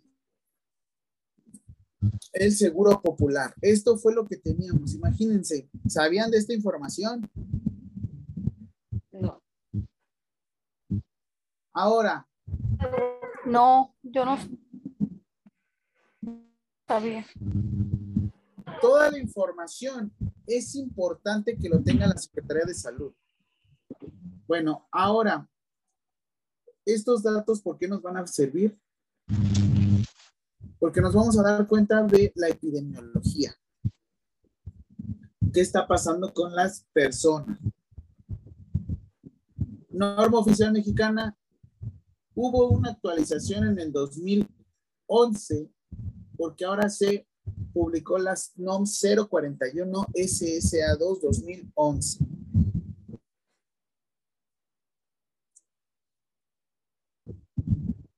El cual es para prevención, diagnóstico, tratamiento, control y vigilancia epidemiológica del cáncer de mama. Anótenlo, licenciados, ¿por qué es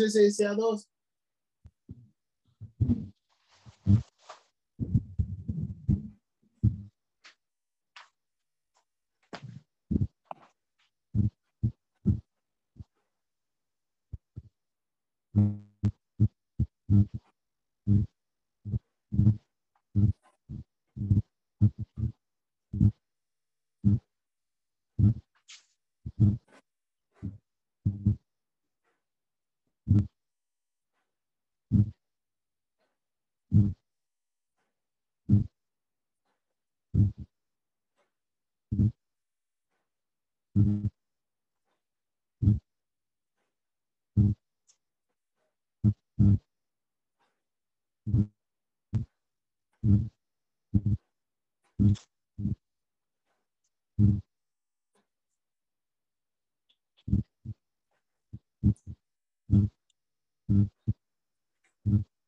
Contexto. Debemos de contar siempre con un contexto, como dicen los chavos, la chaviza actual, ¿no? Contexto, payasos. Las mujeres mexicanas a partir del 2006 desarrollaron algo que se llama carcinoma mamario. Nosotros lo vamos a conocer, licenciados, como carcinoma mamario y es la primera muerte de cáncer que tenemos actualmente. Según en el INEGI, en el 2009 ocurrieron 4.962 casos, 64 casos, perdón, que es el 2% de defunciones. Cuarta causa, causa de muerte que tenemos en México, ¿cuáles son?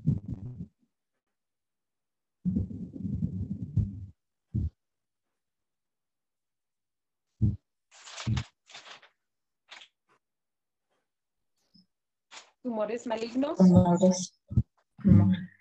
Tumores malignos.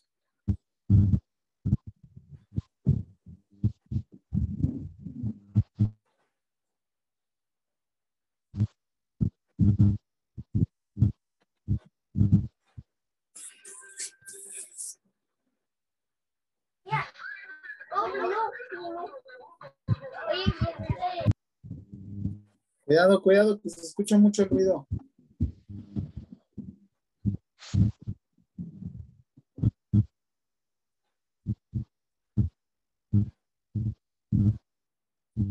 Ok, entonces, cada 14 mujeres mueren casi al día por cáncer de mama.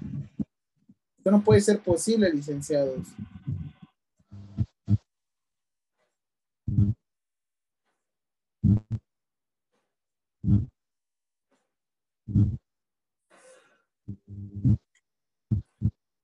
En la última década lo que se está viendo es que el cáncer de mama ya no está, ya no se está dando en mujeres, en mujeres este, jóvenes.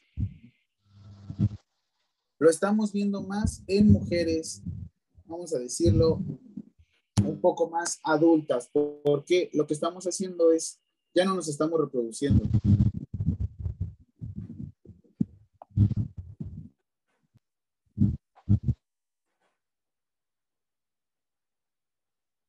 Muy bien. La NOM, ¿qué es lo que busca? Establece lineamientos para la promoción de la salud, prevención, diagnóstico, tratamiento, control y vigilancia epidemiológica del cáncer de mama. La NOM es de observancia obligatoria para todo el personal de salud, profesional y auxiliar de los sectores públicos. ¿Qué quiere decir? Que todos la debemos de conocer. Sea como sea, licenciados, todos la debemos de conocer.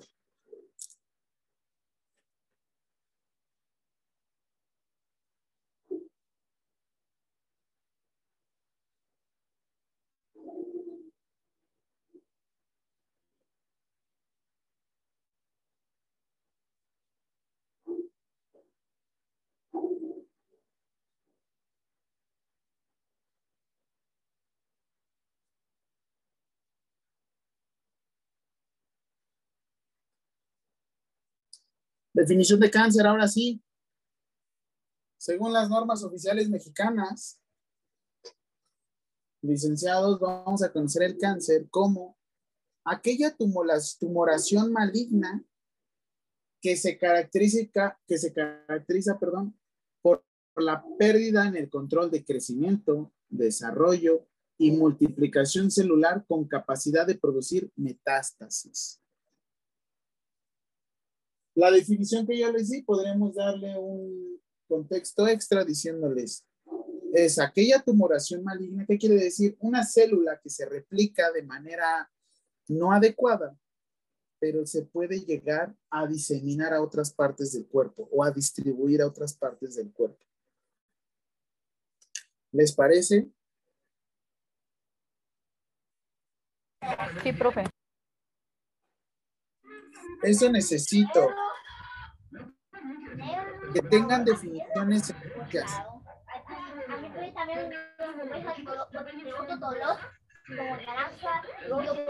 Eli, escucha mucho la tele. Yo tengo un danza con musa.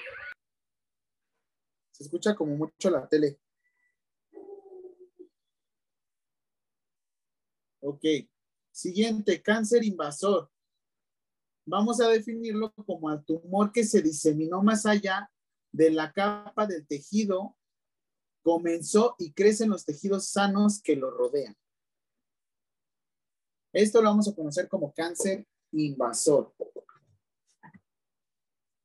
Siguiente,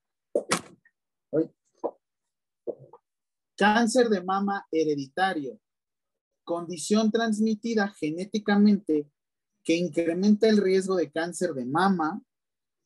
Los criterios de diagnóstico este, esta entidad se menciona, menciona en el numeral 7.5.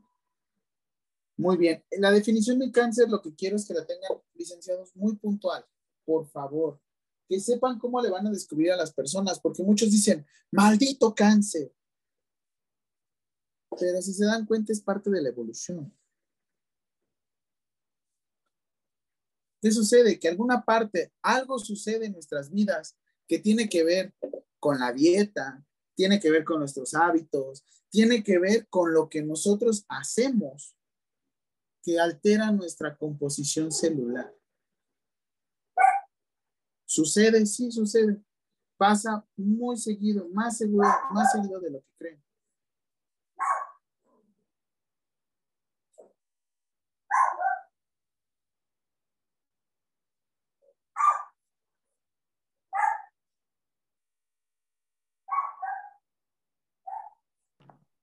Yo sé que me estoy adelantando aquí, licenciados, pero necesito volverlo a tomar con ustedes. ¿Por qué? Porque tenemos que hablar de algo que se llama cuidados paliativos. Profe, pero es que nos estamos adelantando, sí. Pero creo que en estas condiciones es importante identificar los cuidados paliativos, ¿no lo creen?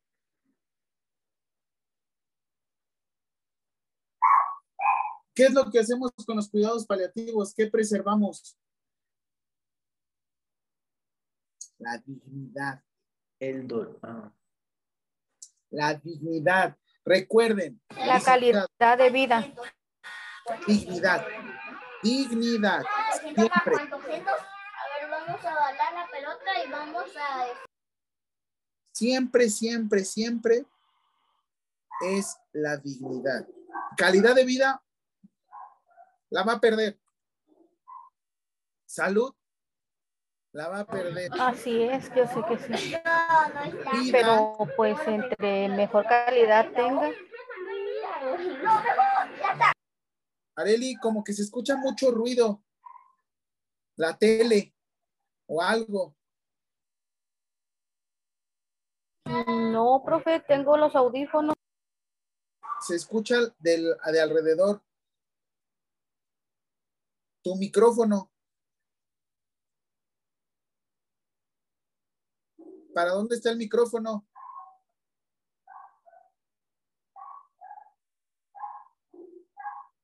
A ver, pégatelo porque se escucha algo, algo alrededor se escucha. La grabación, escúchala, Areli, para que veas, porque en serio, se escucha mucho ruido.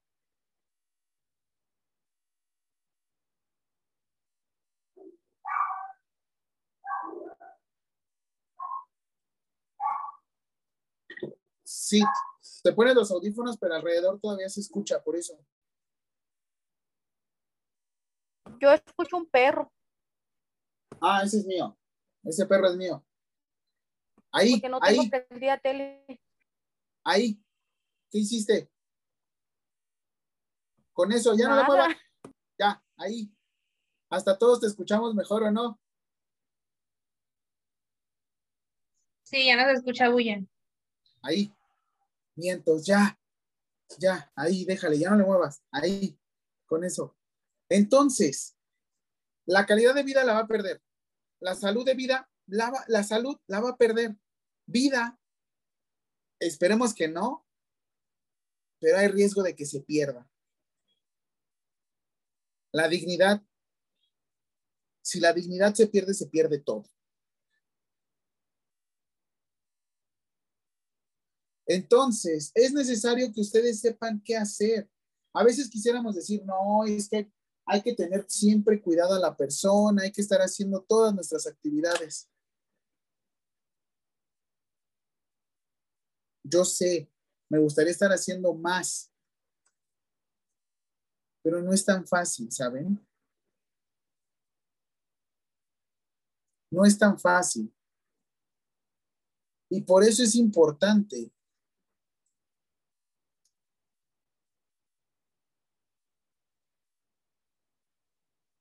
que sepan todo esto.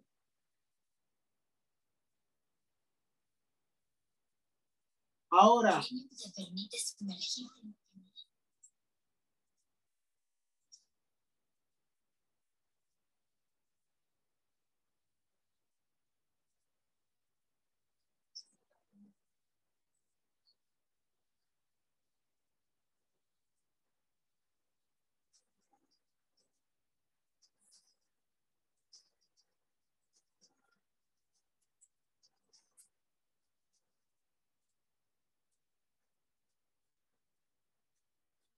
garantizar una muerte natural. ¿Qué es garantizar una muerte natural?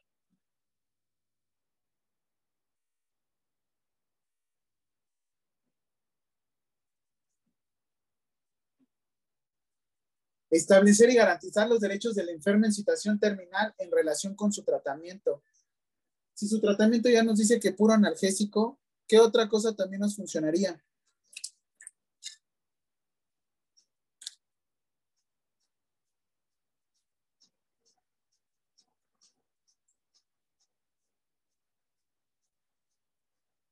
Y hay algo que también les digo. Siempre nos vamos al dolor, pero no nos vamos ante con el antiemético. Antiemético, para que no vomite. Antivertiginoso. Vamos a conocer los límites entre el tratamiento curativo y el paliativo. Cuándo sí vamos a poder curar y cuándo no vamos a poder curar medios ordinarios y extraordinarios, y una cosa que es defensa de la vida y otra cosa que es obstinación terapéutica. Licenciados, vamos a ver. Definición.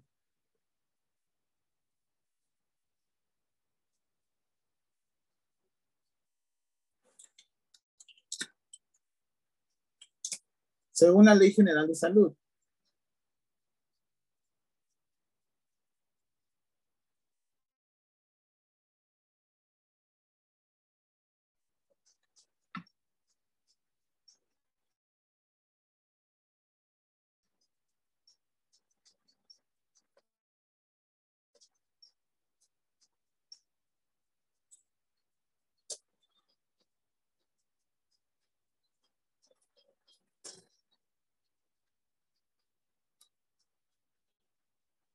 Y se los quiero poner desde aquí. Permítanme.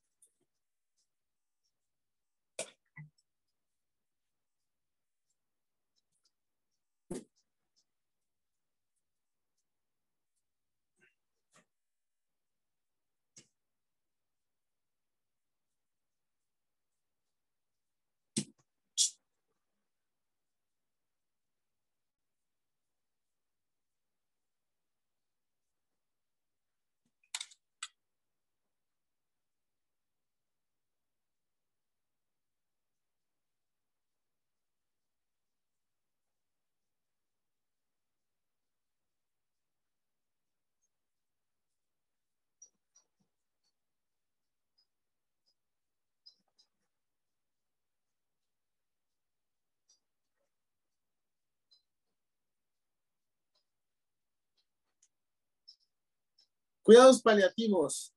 Ya vimos estos seis, estos seis puntos, pero ahora necesito que entiendan.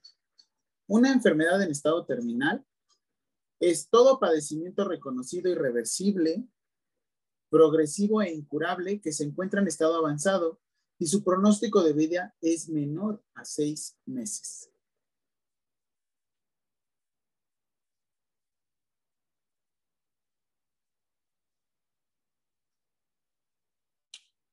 Dos, cuidados básicos. Higiene, alimentación, hidratación y en su caso el manejo de la vía aérea permeable. ¿Qué tal, licenciados?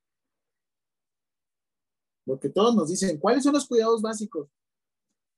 Bien dicen, mientras coma y beba, el diablo se la crea, ¿no? Coma y mea. el diablo se la crea, ¿no? Enfermo que come media del diablo que se la crea. ¿Y está aquí, sí o no? Con que se esté limpio, coma, se hidrate manejes una vía permeable, ya lo hiciste. Cuidados paliativos. Cuando un cuidado activo y total de aquellas enfermedades que no responden a un tratamiento curativo, se busca control del dolor y otros síntomas, así como la atención de aspectos psicológicos, sociales y espirituales.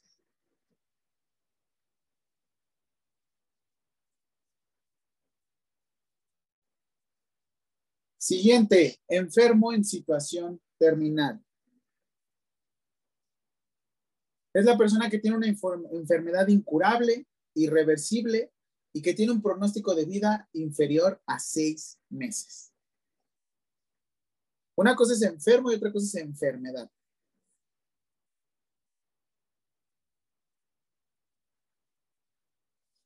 Ahora, obstinación terapéutica. Adopción de medidas desproporcionadas o inútiles con el objeto de, alargar la vida en situaciones de agonía.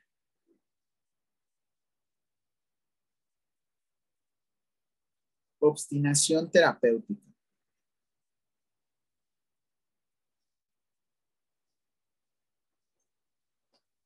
Medios extraordinarios. Los que constituyen una carga demasiado grave para el enfermo, cuyo perjuicio es mayor que los beneficios y en cuyo caso se podrán valorar estos medios en comparación al tipo de terapia, al grado de dificultad y de riesgo, los gastos y posibilidades. Un medio extraordinario es una cirugía. Depende de la situación. Si la persona lo puede soportar, es un medio ordinario. Si probablemente la persona se encuentre desnutrición, se encuentre en alguna condición que ponga en peligro su vida, será un medio extraordinario.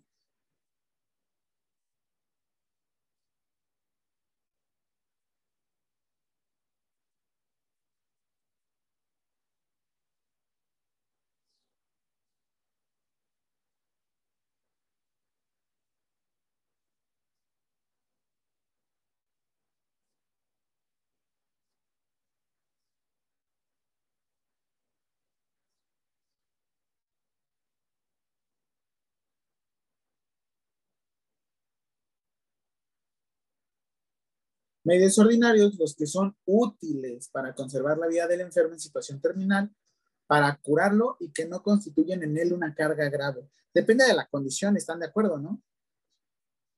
Unos sí me van a poder soportar quimioterapia, unos no me van a poder soportar radioterapia. ¿Qué lo va a determinar, licenciados? ¿Qué creen que lo determine?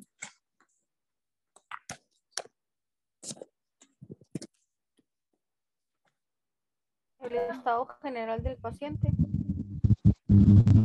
El estado general de la persona. ¿Qué más se les ocurre?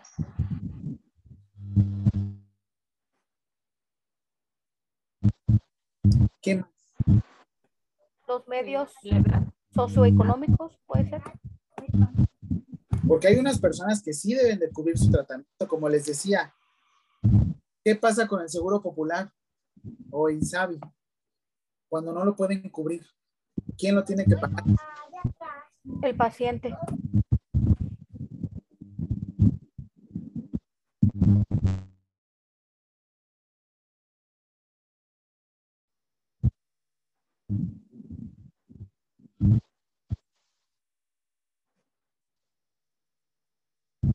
Estos ya son derechos de las personas en situación terminal. Deben de recibir una médica integral, ingresar a las instituciones de salud cuando lo requiera, y pueden dejar en cualquier momento voluntariamente la institución, reciben un trato digno, recibir información clara, consentimiento informado, solicitar al médico que le administre medicamentos que mitiguen el dolor. En todo momento pueden huir del tratamiento.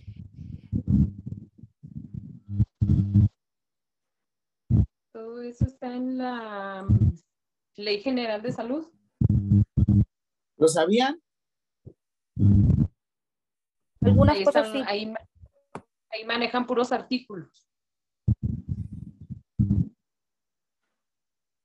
Perfecto.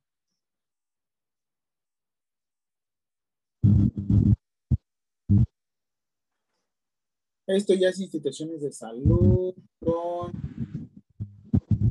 situación terminal, qué es lo que deben de hacer,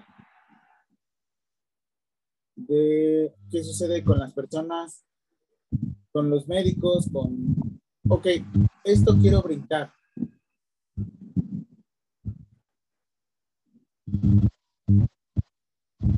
Ya se los había puesto, pero se los vuelvo a colocar.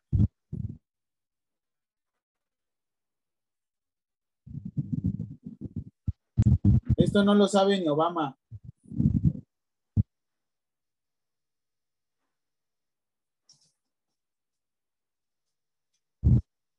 Ok, por favor, Edgar, artículo 123.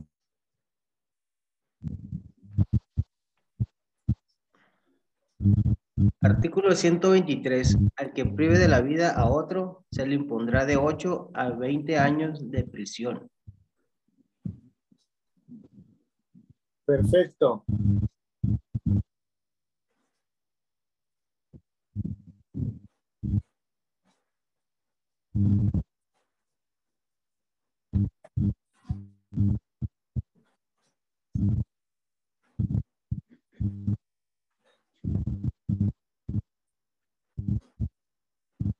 Ahora, ¿listos?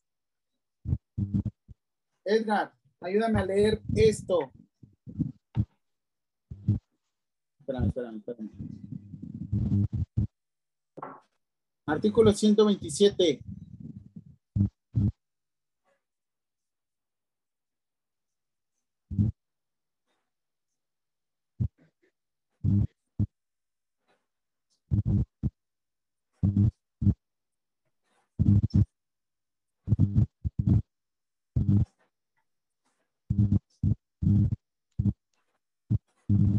Artículo, dijo eso? 120 artículo 127, vas Edgar.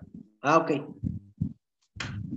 Artículo 127. Al que prive de la vida a otro por la petición expresa, libre, reiterada, seria e in- inequivocada de este siempre que medien razones humanitarias y la víctima pade- una enfermedad incurable en fase terminal, se le impondrá prisión de dos a cinco años. ¿Qué sucede aquí, licenciados? Contratan a cuidadores, auxiliares, para que en la casa le ministren cloruro de potasio o algún otro medicamento. Échale la mano. ¿Está penado la eutanasia? Tengan mucho cuidado con esto, licenciados. Mucho cuidado con esto. Y así se la gasta la gente. Y los otros que caemos por querer ayudar. ¿Cómo se le conoce esto también?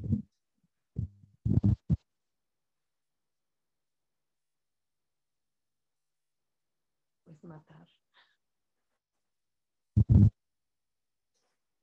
¿Cómo se le conoce esto?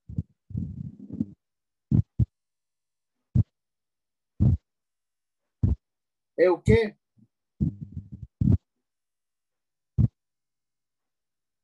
Eutanasia. Eutanasia.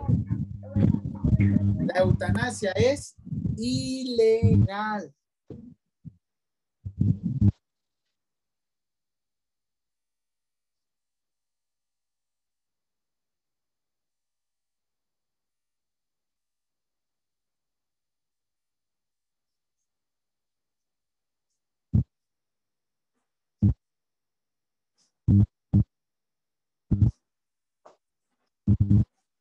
Por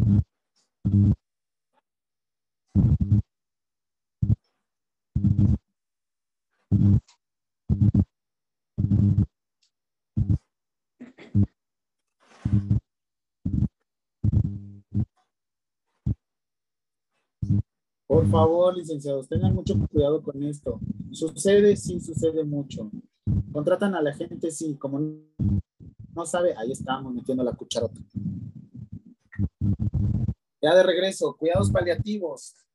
Según la norma oficial mexicana 041 SSA 2, 2011 establece que al cuidado activo y total de aquellas enfermedades que no corresponden a, que no responden, perdón, al tratamiento curativo. El tema del dolor y otros síntomas, así como la atención de aspectos psicológicos, sociales y espirituales. Espirituales, sí dice espirituales. ¿Por qué? Yo, por ejemplo, creo una persona que se murió y resucitó por nosotros para podernos salvar. Todos sabemos quién es. Goku. No, no es cierto. No, era broma, perdón. Era para que se despertara. Ahora sí, ya, regresamos. Perdón que me haya ido a cuidados terminales, pero es necesario que sepamos de cuidados paliativos y enfermos terminales. ¿Por qué? Porque van para allá. Van para allá. Y es necesario saberlo, ¿vale? Denme tres minutitos, permítanme. Voy a poner un poquito de agüita, que ya me la acabé.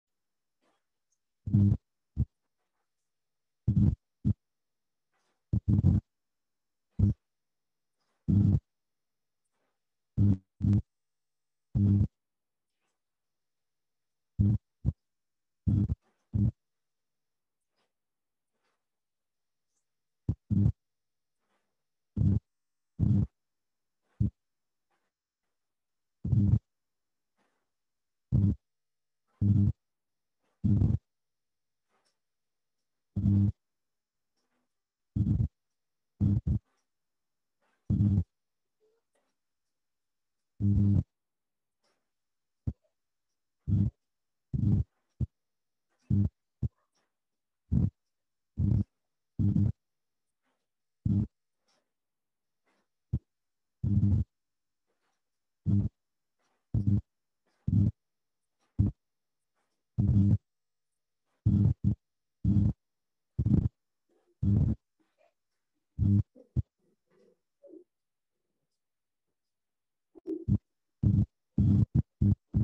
Mm-hmm.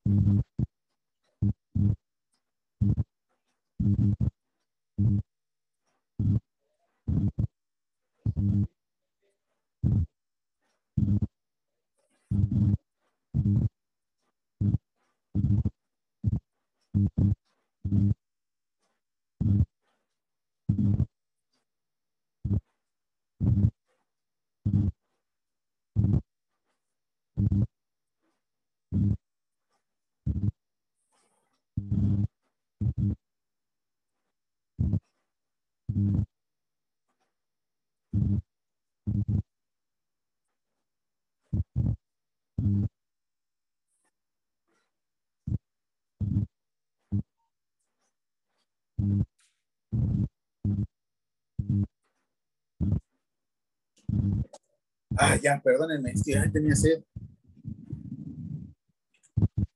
Ahora sí, vámonos. Detección de cáncer de mama. Son tres tipos de intervención específica. Y esto es de suma importancia, licenciados. Uno, autoexploración. Autoexploración. Dos, examen clínico. Tres, mastografía. Talita, ¿tú sabes explicarme la autoexploración? ¿Cómo es? Mm, creo que sí. A ver.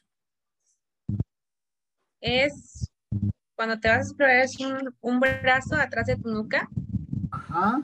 y vas a, vas a este, hacer movimientos circulares alrededor de tu mama, Ah, así para ver si no se siente alguna bolita en el pezón y alrededor de la, de la mama. Excelente. Y muchas veces también nos dicen que, que eh, a veces hasta en los costados, en las axilas, también pueden sentir nódulos, pero pues no son.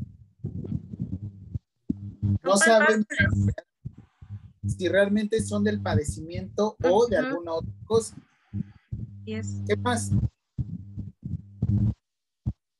Si tienen también este salida de líquido del pezón, también puede ser alguna este, una detención pues, temprana, ¿no?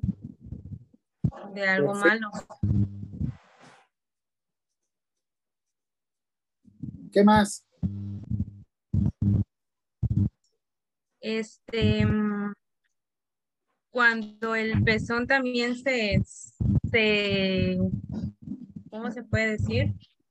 Se sume, se revierte, Cuando tenemos hundimiento del pezón, ¿no? hundimiento de pezón. ¿Qué más? Ya creo. ¿A ¿Alguien le faltó algo?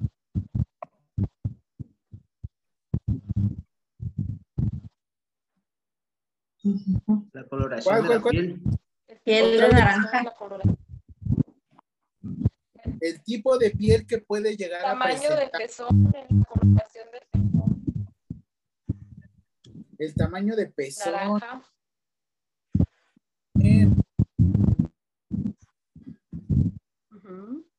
Tarea para la próxima clase. Necesito que me practiquen el cómo explicar la autoexploración. Yo se lo explico. Pero esperen, esperen, espérame, Arely. Mejor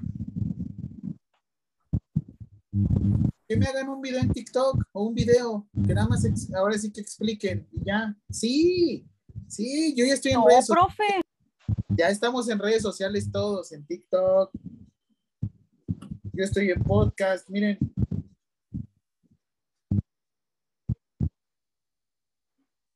Yo estoy en TikTok.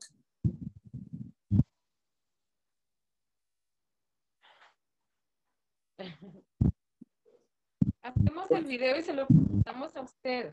de manera privada. Por, por WhatsApp. Sí, Autoexploración con un sonido del TikTok. ándenle, con lo que quieran una canción. Ti, ti, ti, y ahí van a estar. Háganlo divertido para que se lo aprendan. Ya no lo sabemos. Ya Ya. lo sabemos, profe. No, pero ahora quiero que lo hagan de una manera sencilla.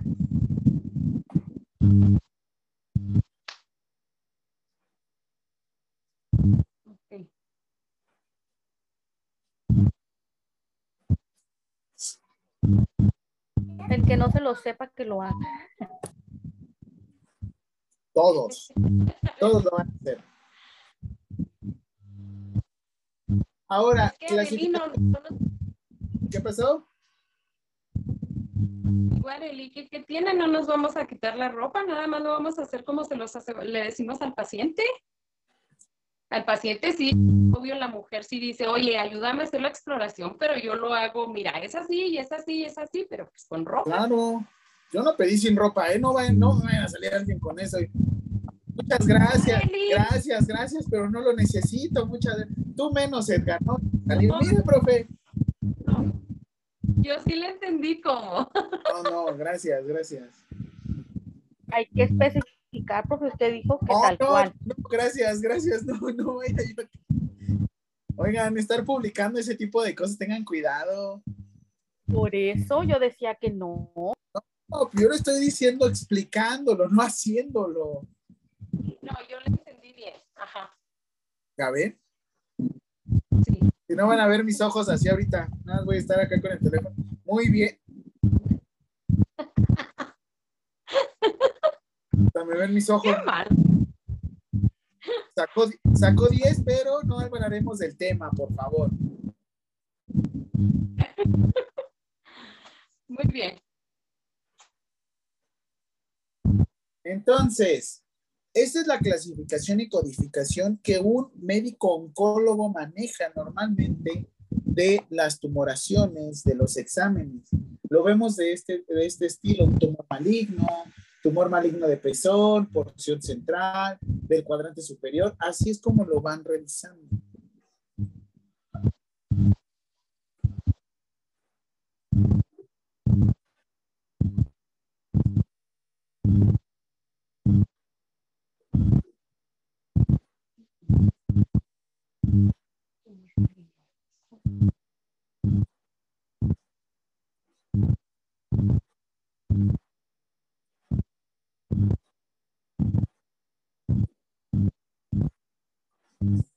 Nuevamente, codificación y clasificación. Así es como se lleva a cabo una clasificación y como lo estamos haciendo.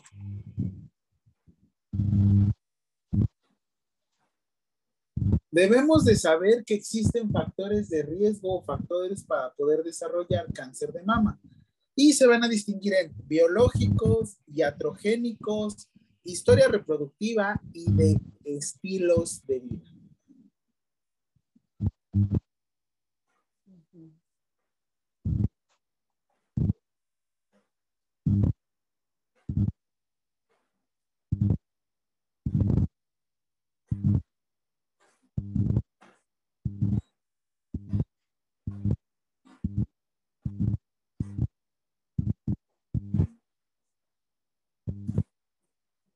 Factores de riesgo biológicos. Sexo femenino.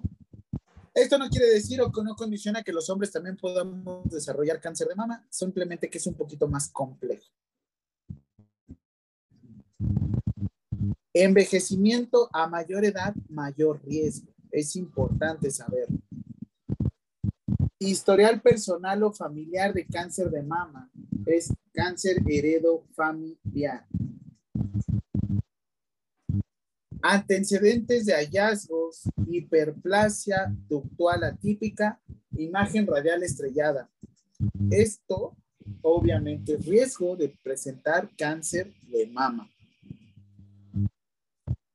Vida menstrual desde más de 40 años, que la menarca sea antes de los 12 y la menopausia después de los 52 años. ¿Por qué? Porque hormonalmente han estado más expuestos.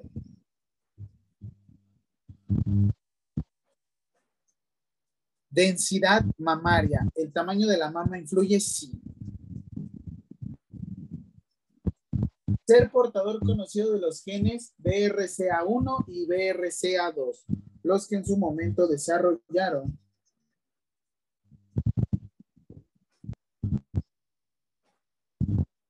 los que en su momento desarrollaron Angelina Jolie y alguno que otro famoso. Por eso hicieron una extirpación total de mama por seguridad.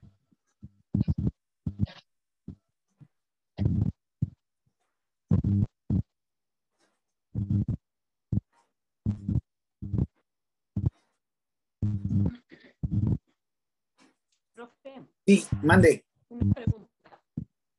¿Qué pasó? Eh, el ponerse implantes, bueno, si una mujer joven se pone implantes, digamos, esos implantes no generan, no es un factor de riesgo a determinada edad. Por el momento, no. Densidad mamaria se refiere sobre todo como obesidad. Sí, Te dando cuenta que obviamente crecen las mamas, hasta el peso. Ok, pero no es un dato, un dato de alarma. Por el momento, un factor de riesgo no lo es. Lo que sí antes determinaba era el tipo de implante que tenían. Obviamente, si se dan cuenta, son antialergénicos. ¿Sí? sí. Siguiente. Iatrogénicos o ambientales. Exposición a radiaciones ionizantes, principalmente durante el desarrollo y crecimiento. Toda esa gente que son radiólogos, ¿cuántas vacaciones tienen al año?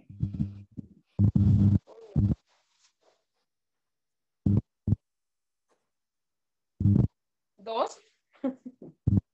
No, tienen como cinco periodos vacacionales, ¿no? Cuatro, mira, dice Edgar. Ok. Que yo sepa, sí se van mucho de vacaciones por lo mismo. Tienen que estar diseminando su radioactividad.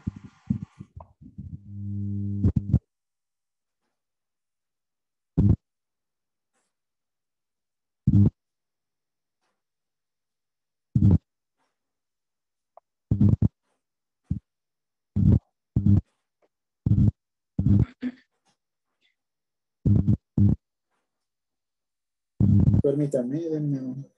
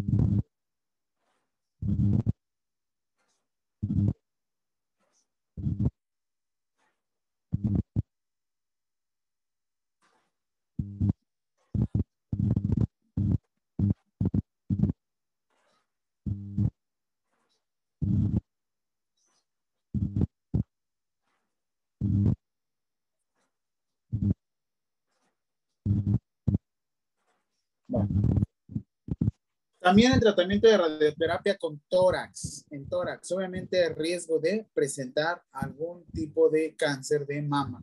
Obviamente si tienes cáncer de pulmón y están en radioterapia, ¿hay riesgo de desarrollar- cáncer de mama? Claro.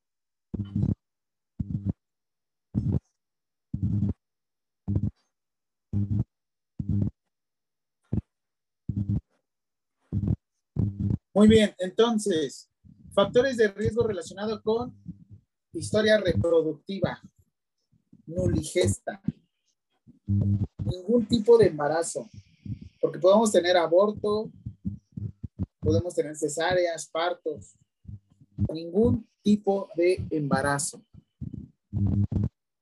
Primer embarazo a término después de los 30 años de edad.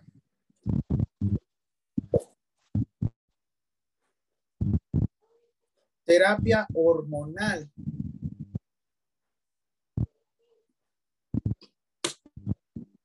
En perimenopausia o postmenopausia por más de cinco años. Y pues bueno, debemos de saber una evaluación clínica completa para poder desarrollar este tipo de situaciones.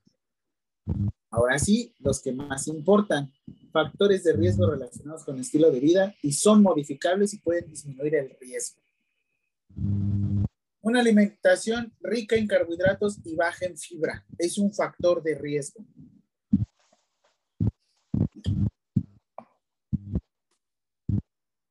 Dieta rica en grasas, tanto animales como ácidos grasos trans. No, trans no quiere decir transgénicos. Quiere decir sobre todo el riesgo del tipo de grasa que pueden llegar a consumir.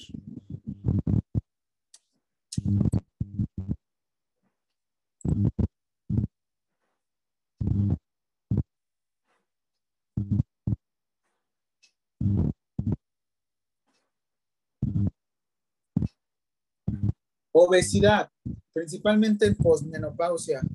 Revisen mucho el peso de la gente. Yo sé que no debemos de meternos con la imagen de todas las personas ni tampoco tener la famosa gordofobia. Tengan mucho cuidado con esto.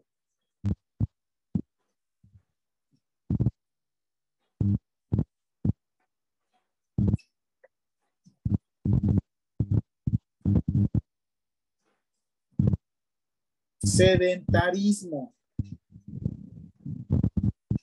Consumo de alcohol mayor a 15 gramos al día. Tabaquismo. Todos estos se pueden, se pueden modificar. Sí. Y es importante estar al tiro con todo esto, ¿vale?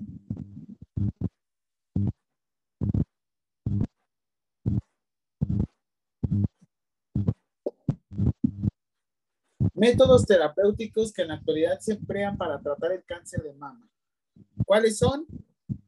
Cirugía, radioterapia, quimioterapia.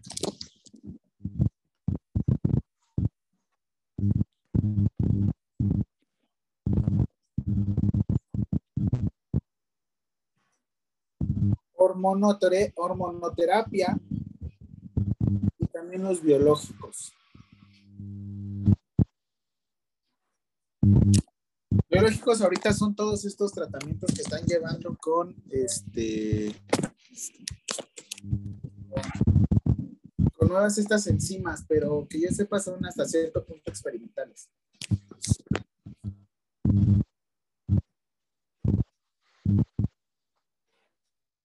Ahora les voy a enseñar el proceso de tumoración, cómo es. Porque ahorita nos vamos a ir a revisar la NOM 014.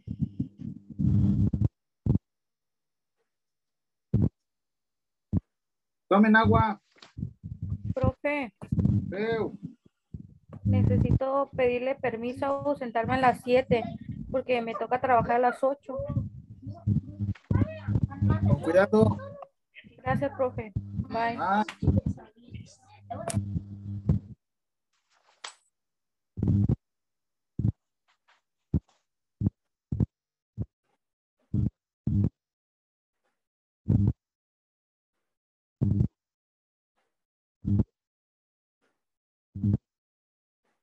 ¿Listos? Listos.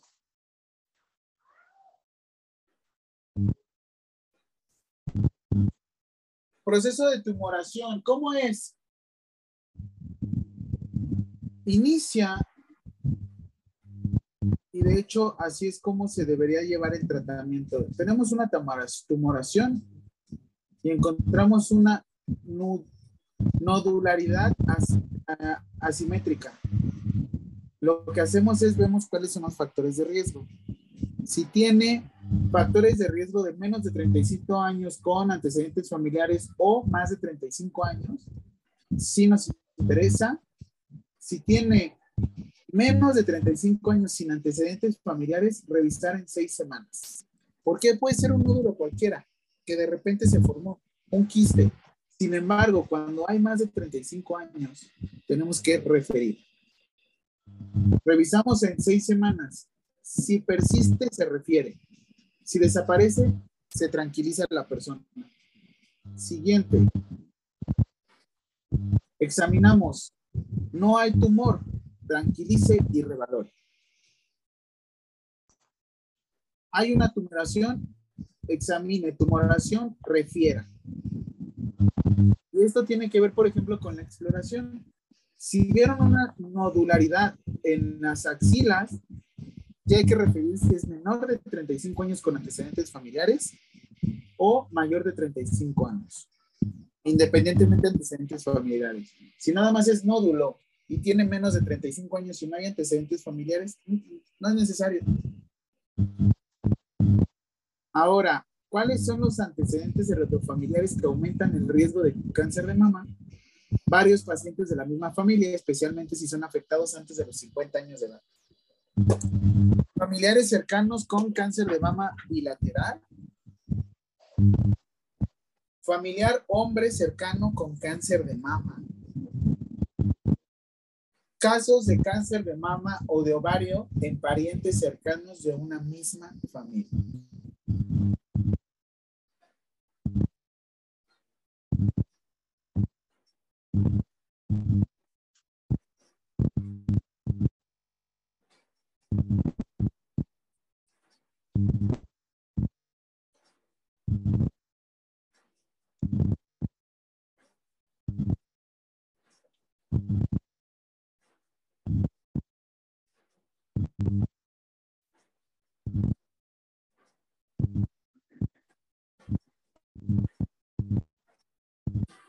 Otro diagrama que tenemos es cuando tenemos una mastografía. Tenemos nuestra mastografía y tenemos mastografía, el nódulo y hacemos ultrasonido. Si detectamos que es un ultrasonido quístico, realizamos una punción. Después de la punción vemos si el diagnóstico es maligno o benigno. Si fuera benigno, se da vigilancia. Si es maligno, se inicia tratamiento. A diferencia de un ultrasonido y se detecta sólido, se genera biopsia. En cuanto hay biopsia, vemos si es benigno o maligno. Si es maligno, clasificamos y posterior iniciamos tratamiento. En benigno solamente se hace tratamiento, puede ser una extirpación total. Y después damos vigilancia. Se quita el cáncer se genera remisión. ¿Cómo van? 20 minutos, ya vamos a terminar, ¿eh? Vamos bien.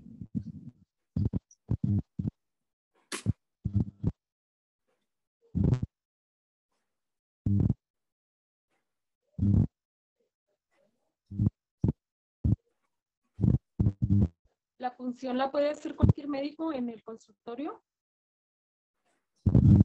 No. Tenemos que ir a quirófano siempre.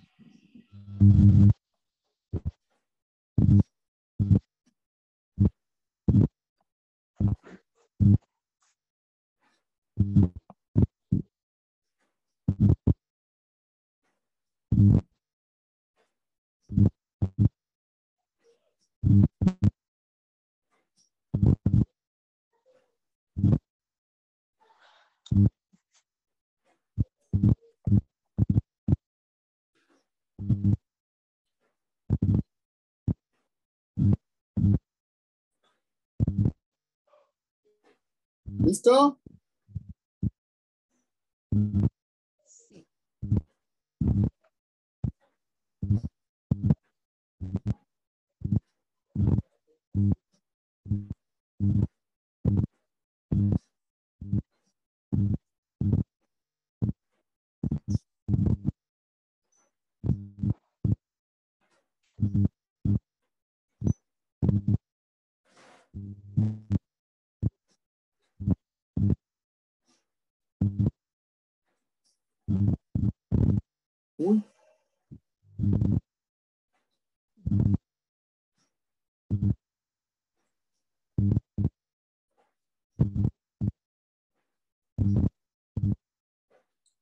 Ahora, vámonos. No 014 SSA.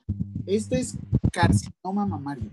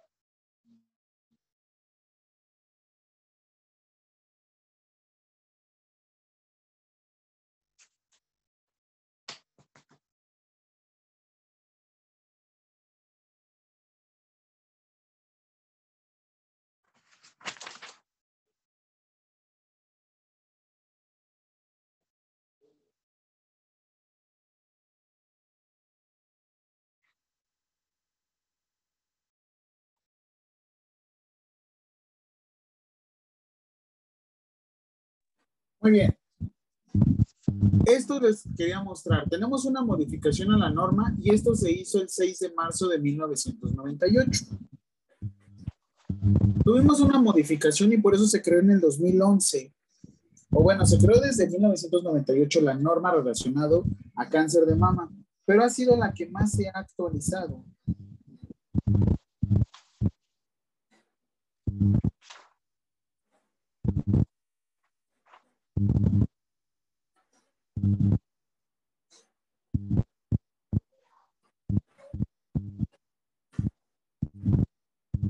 ¿Cuándo se modificó, profe?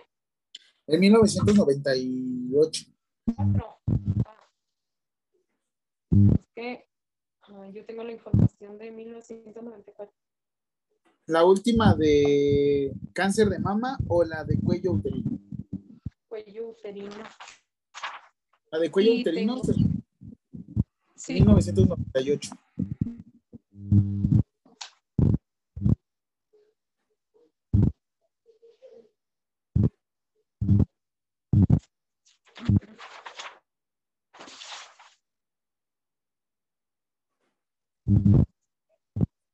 Ahora vean, anteriormente se llamaba para la prevención, control y tratamiento de cáncer del cuello, del útero y mamario de atención primaria. ¿Por qué le habrán quitado cuello del útero? Cuello del útero. ¿Creen que ahí nada más se desarrolla el cáncer de mama? No, yo no. Se ¿Qué creen los demás? Ah. ¿Qué creen los demás?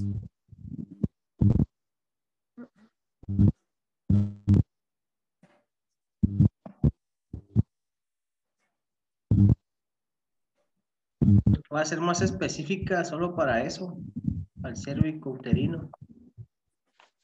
Y como ya está cambiando, ya nomás quitarla de mama y hacer solo una norma específicamente para cada Excelente. o cáncer. Ahora lo siguiente, hasta cambia, ¿no? Porque dice uno, prevención, tratamiento y control. Y a ver si yo les digo prevención, detección, diagnóstico, tratamiento y control y vigilancia epidemiológica, ¿no cambia todo? Estos datos históricos, licenciados, es importante que lo sepan. Aquel que no conoce su historia, La vuelvo a repetir. Está destinado a repetirla.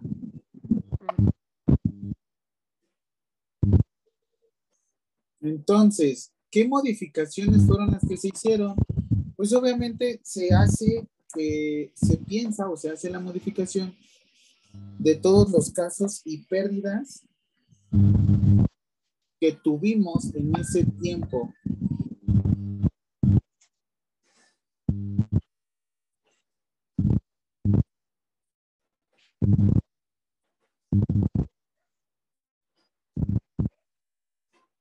Ahora vamos a ver las definiciones de biopsia.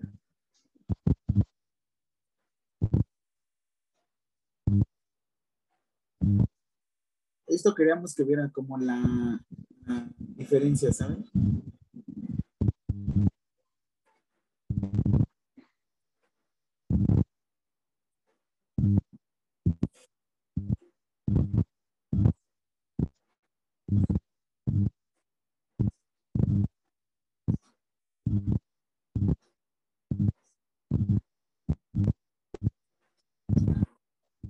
Biopsia es extracción y examen microscópico con fines diagnósticos de tejidos u otras materias precedentes de un organismo vivo.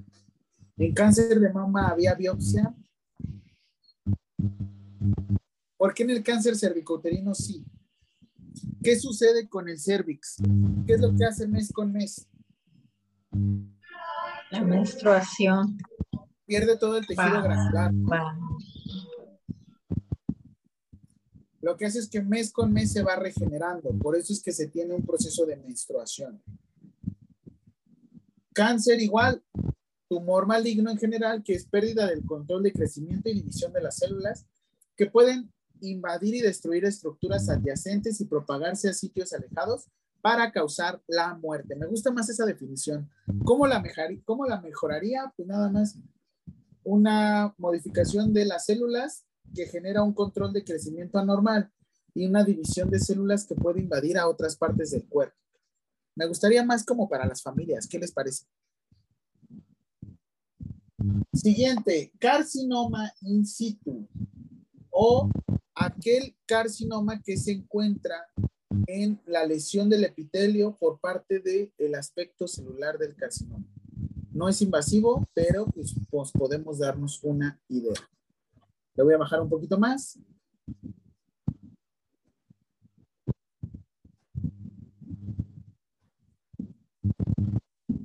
Criocirugía. Criocirugía tiene que ver con disminución de la temperatura de la zona para poder quemar y en específico poder identificar. Siguiente, displasia. Anomalía de desarrollo con pérdida de estructura de epitelio, con alteraciones en la morfología y componentes celulares.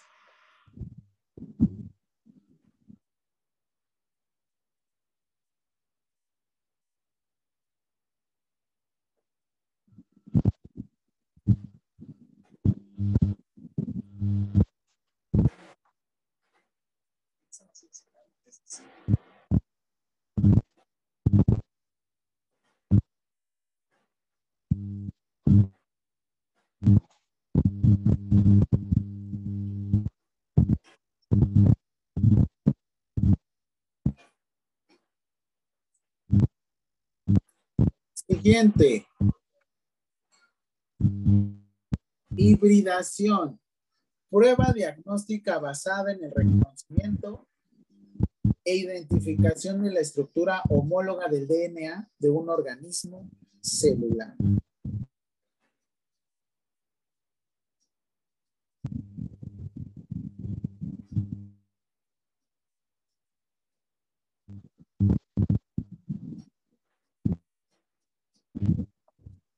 Neoplasia, nueva formación de tejido de carácter tumoral.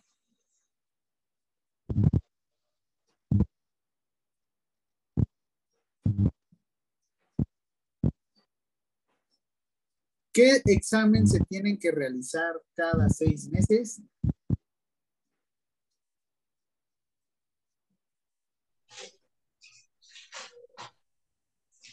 Papá Nicolau. Perfecto. Les voy a enviar por WhatsApp un video para que lean para que lo vean con detenimiento porque de hecho ya estamos en tiempo y va a tardar un poquito. Muy bien, entonces, dudas para la próxima clase.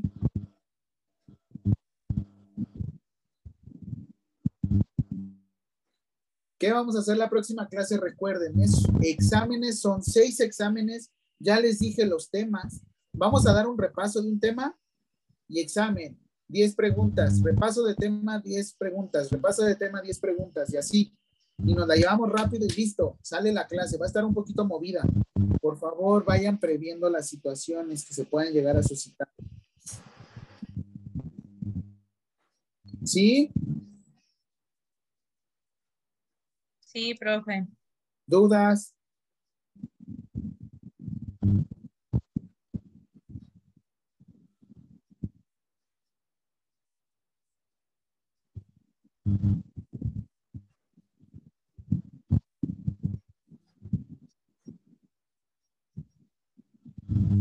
Ay, no lo descargué. Bueno, ahorita se los envío. Me gustó mucho ese video. Está como muy sencillo y bien. Si tienen algún comentario, díganlo ahora o callen para siempre.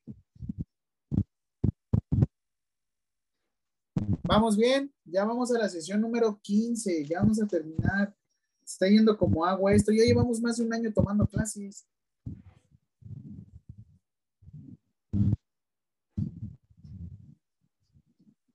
Los, siento como mi bebés. Voy a subir la, la clase a YouTube. Por favor, envíenme mensajes si no aparece. Ya tengo más tiempo, así es que voy a retomar su grupo de Classroom para estar subiendo información, ¿vale? Cuídense mucho, descansen. Ya se ven todos cansados, ya están así todos. Ya ni yo que llevo desde las 8 de la mañana dando clases, pero ya vense a descansar. Están viejitos. Cuídense mucho.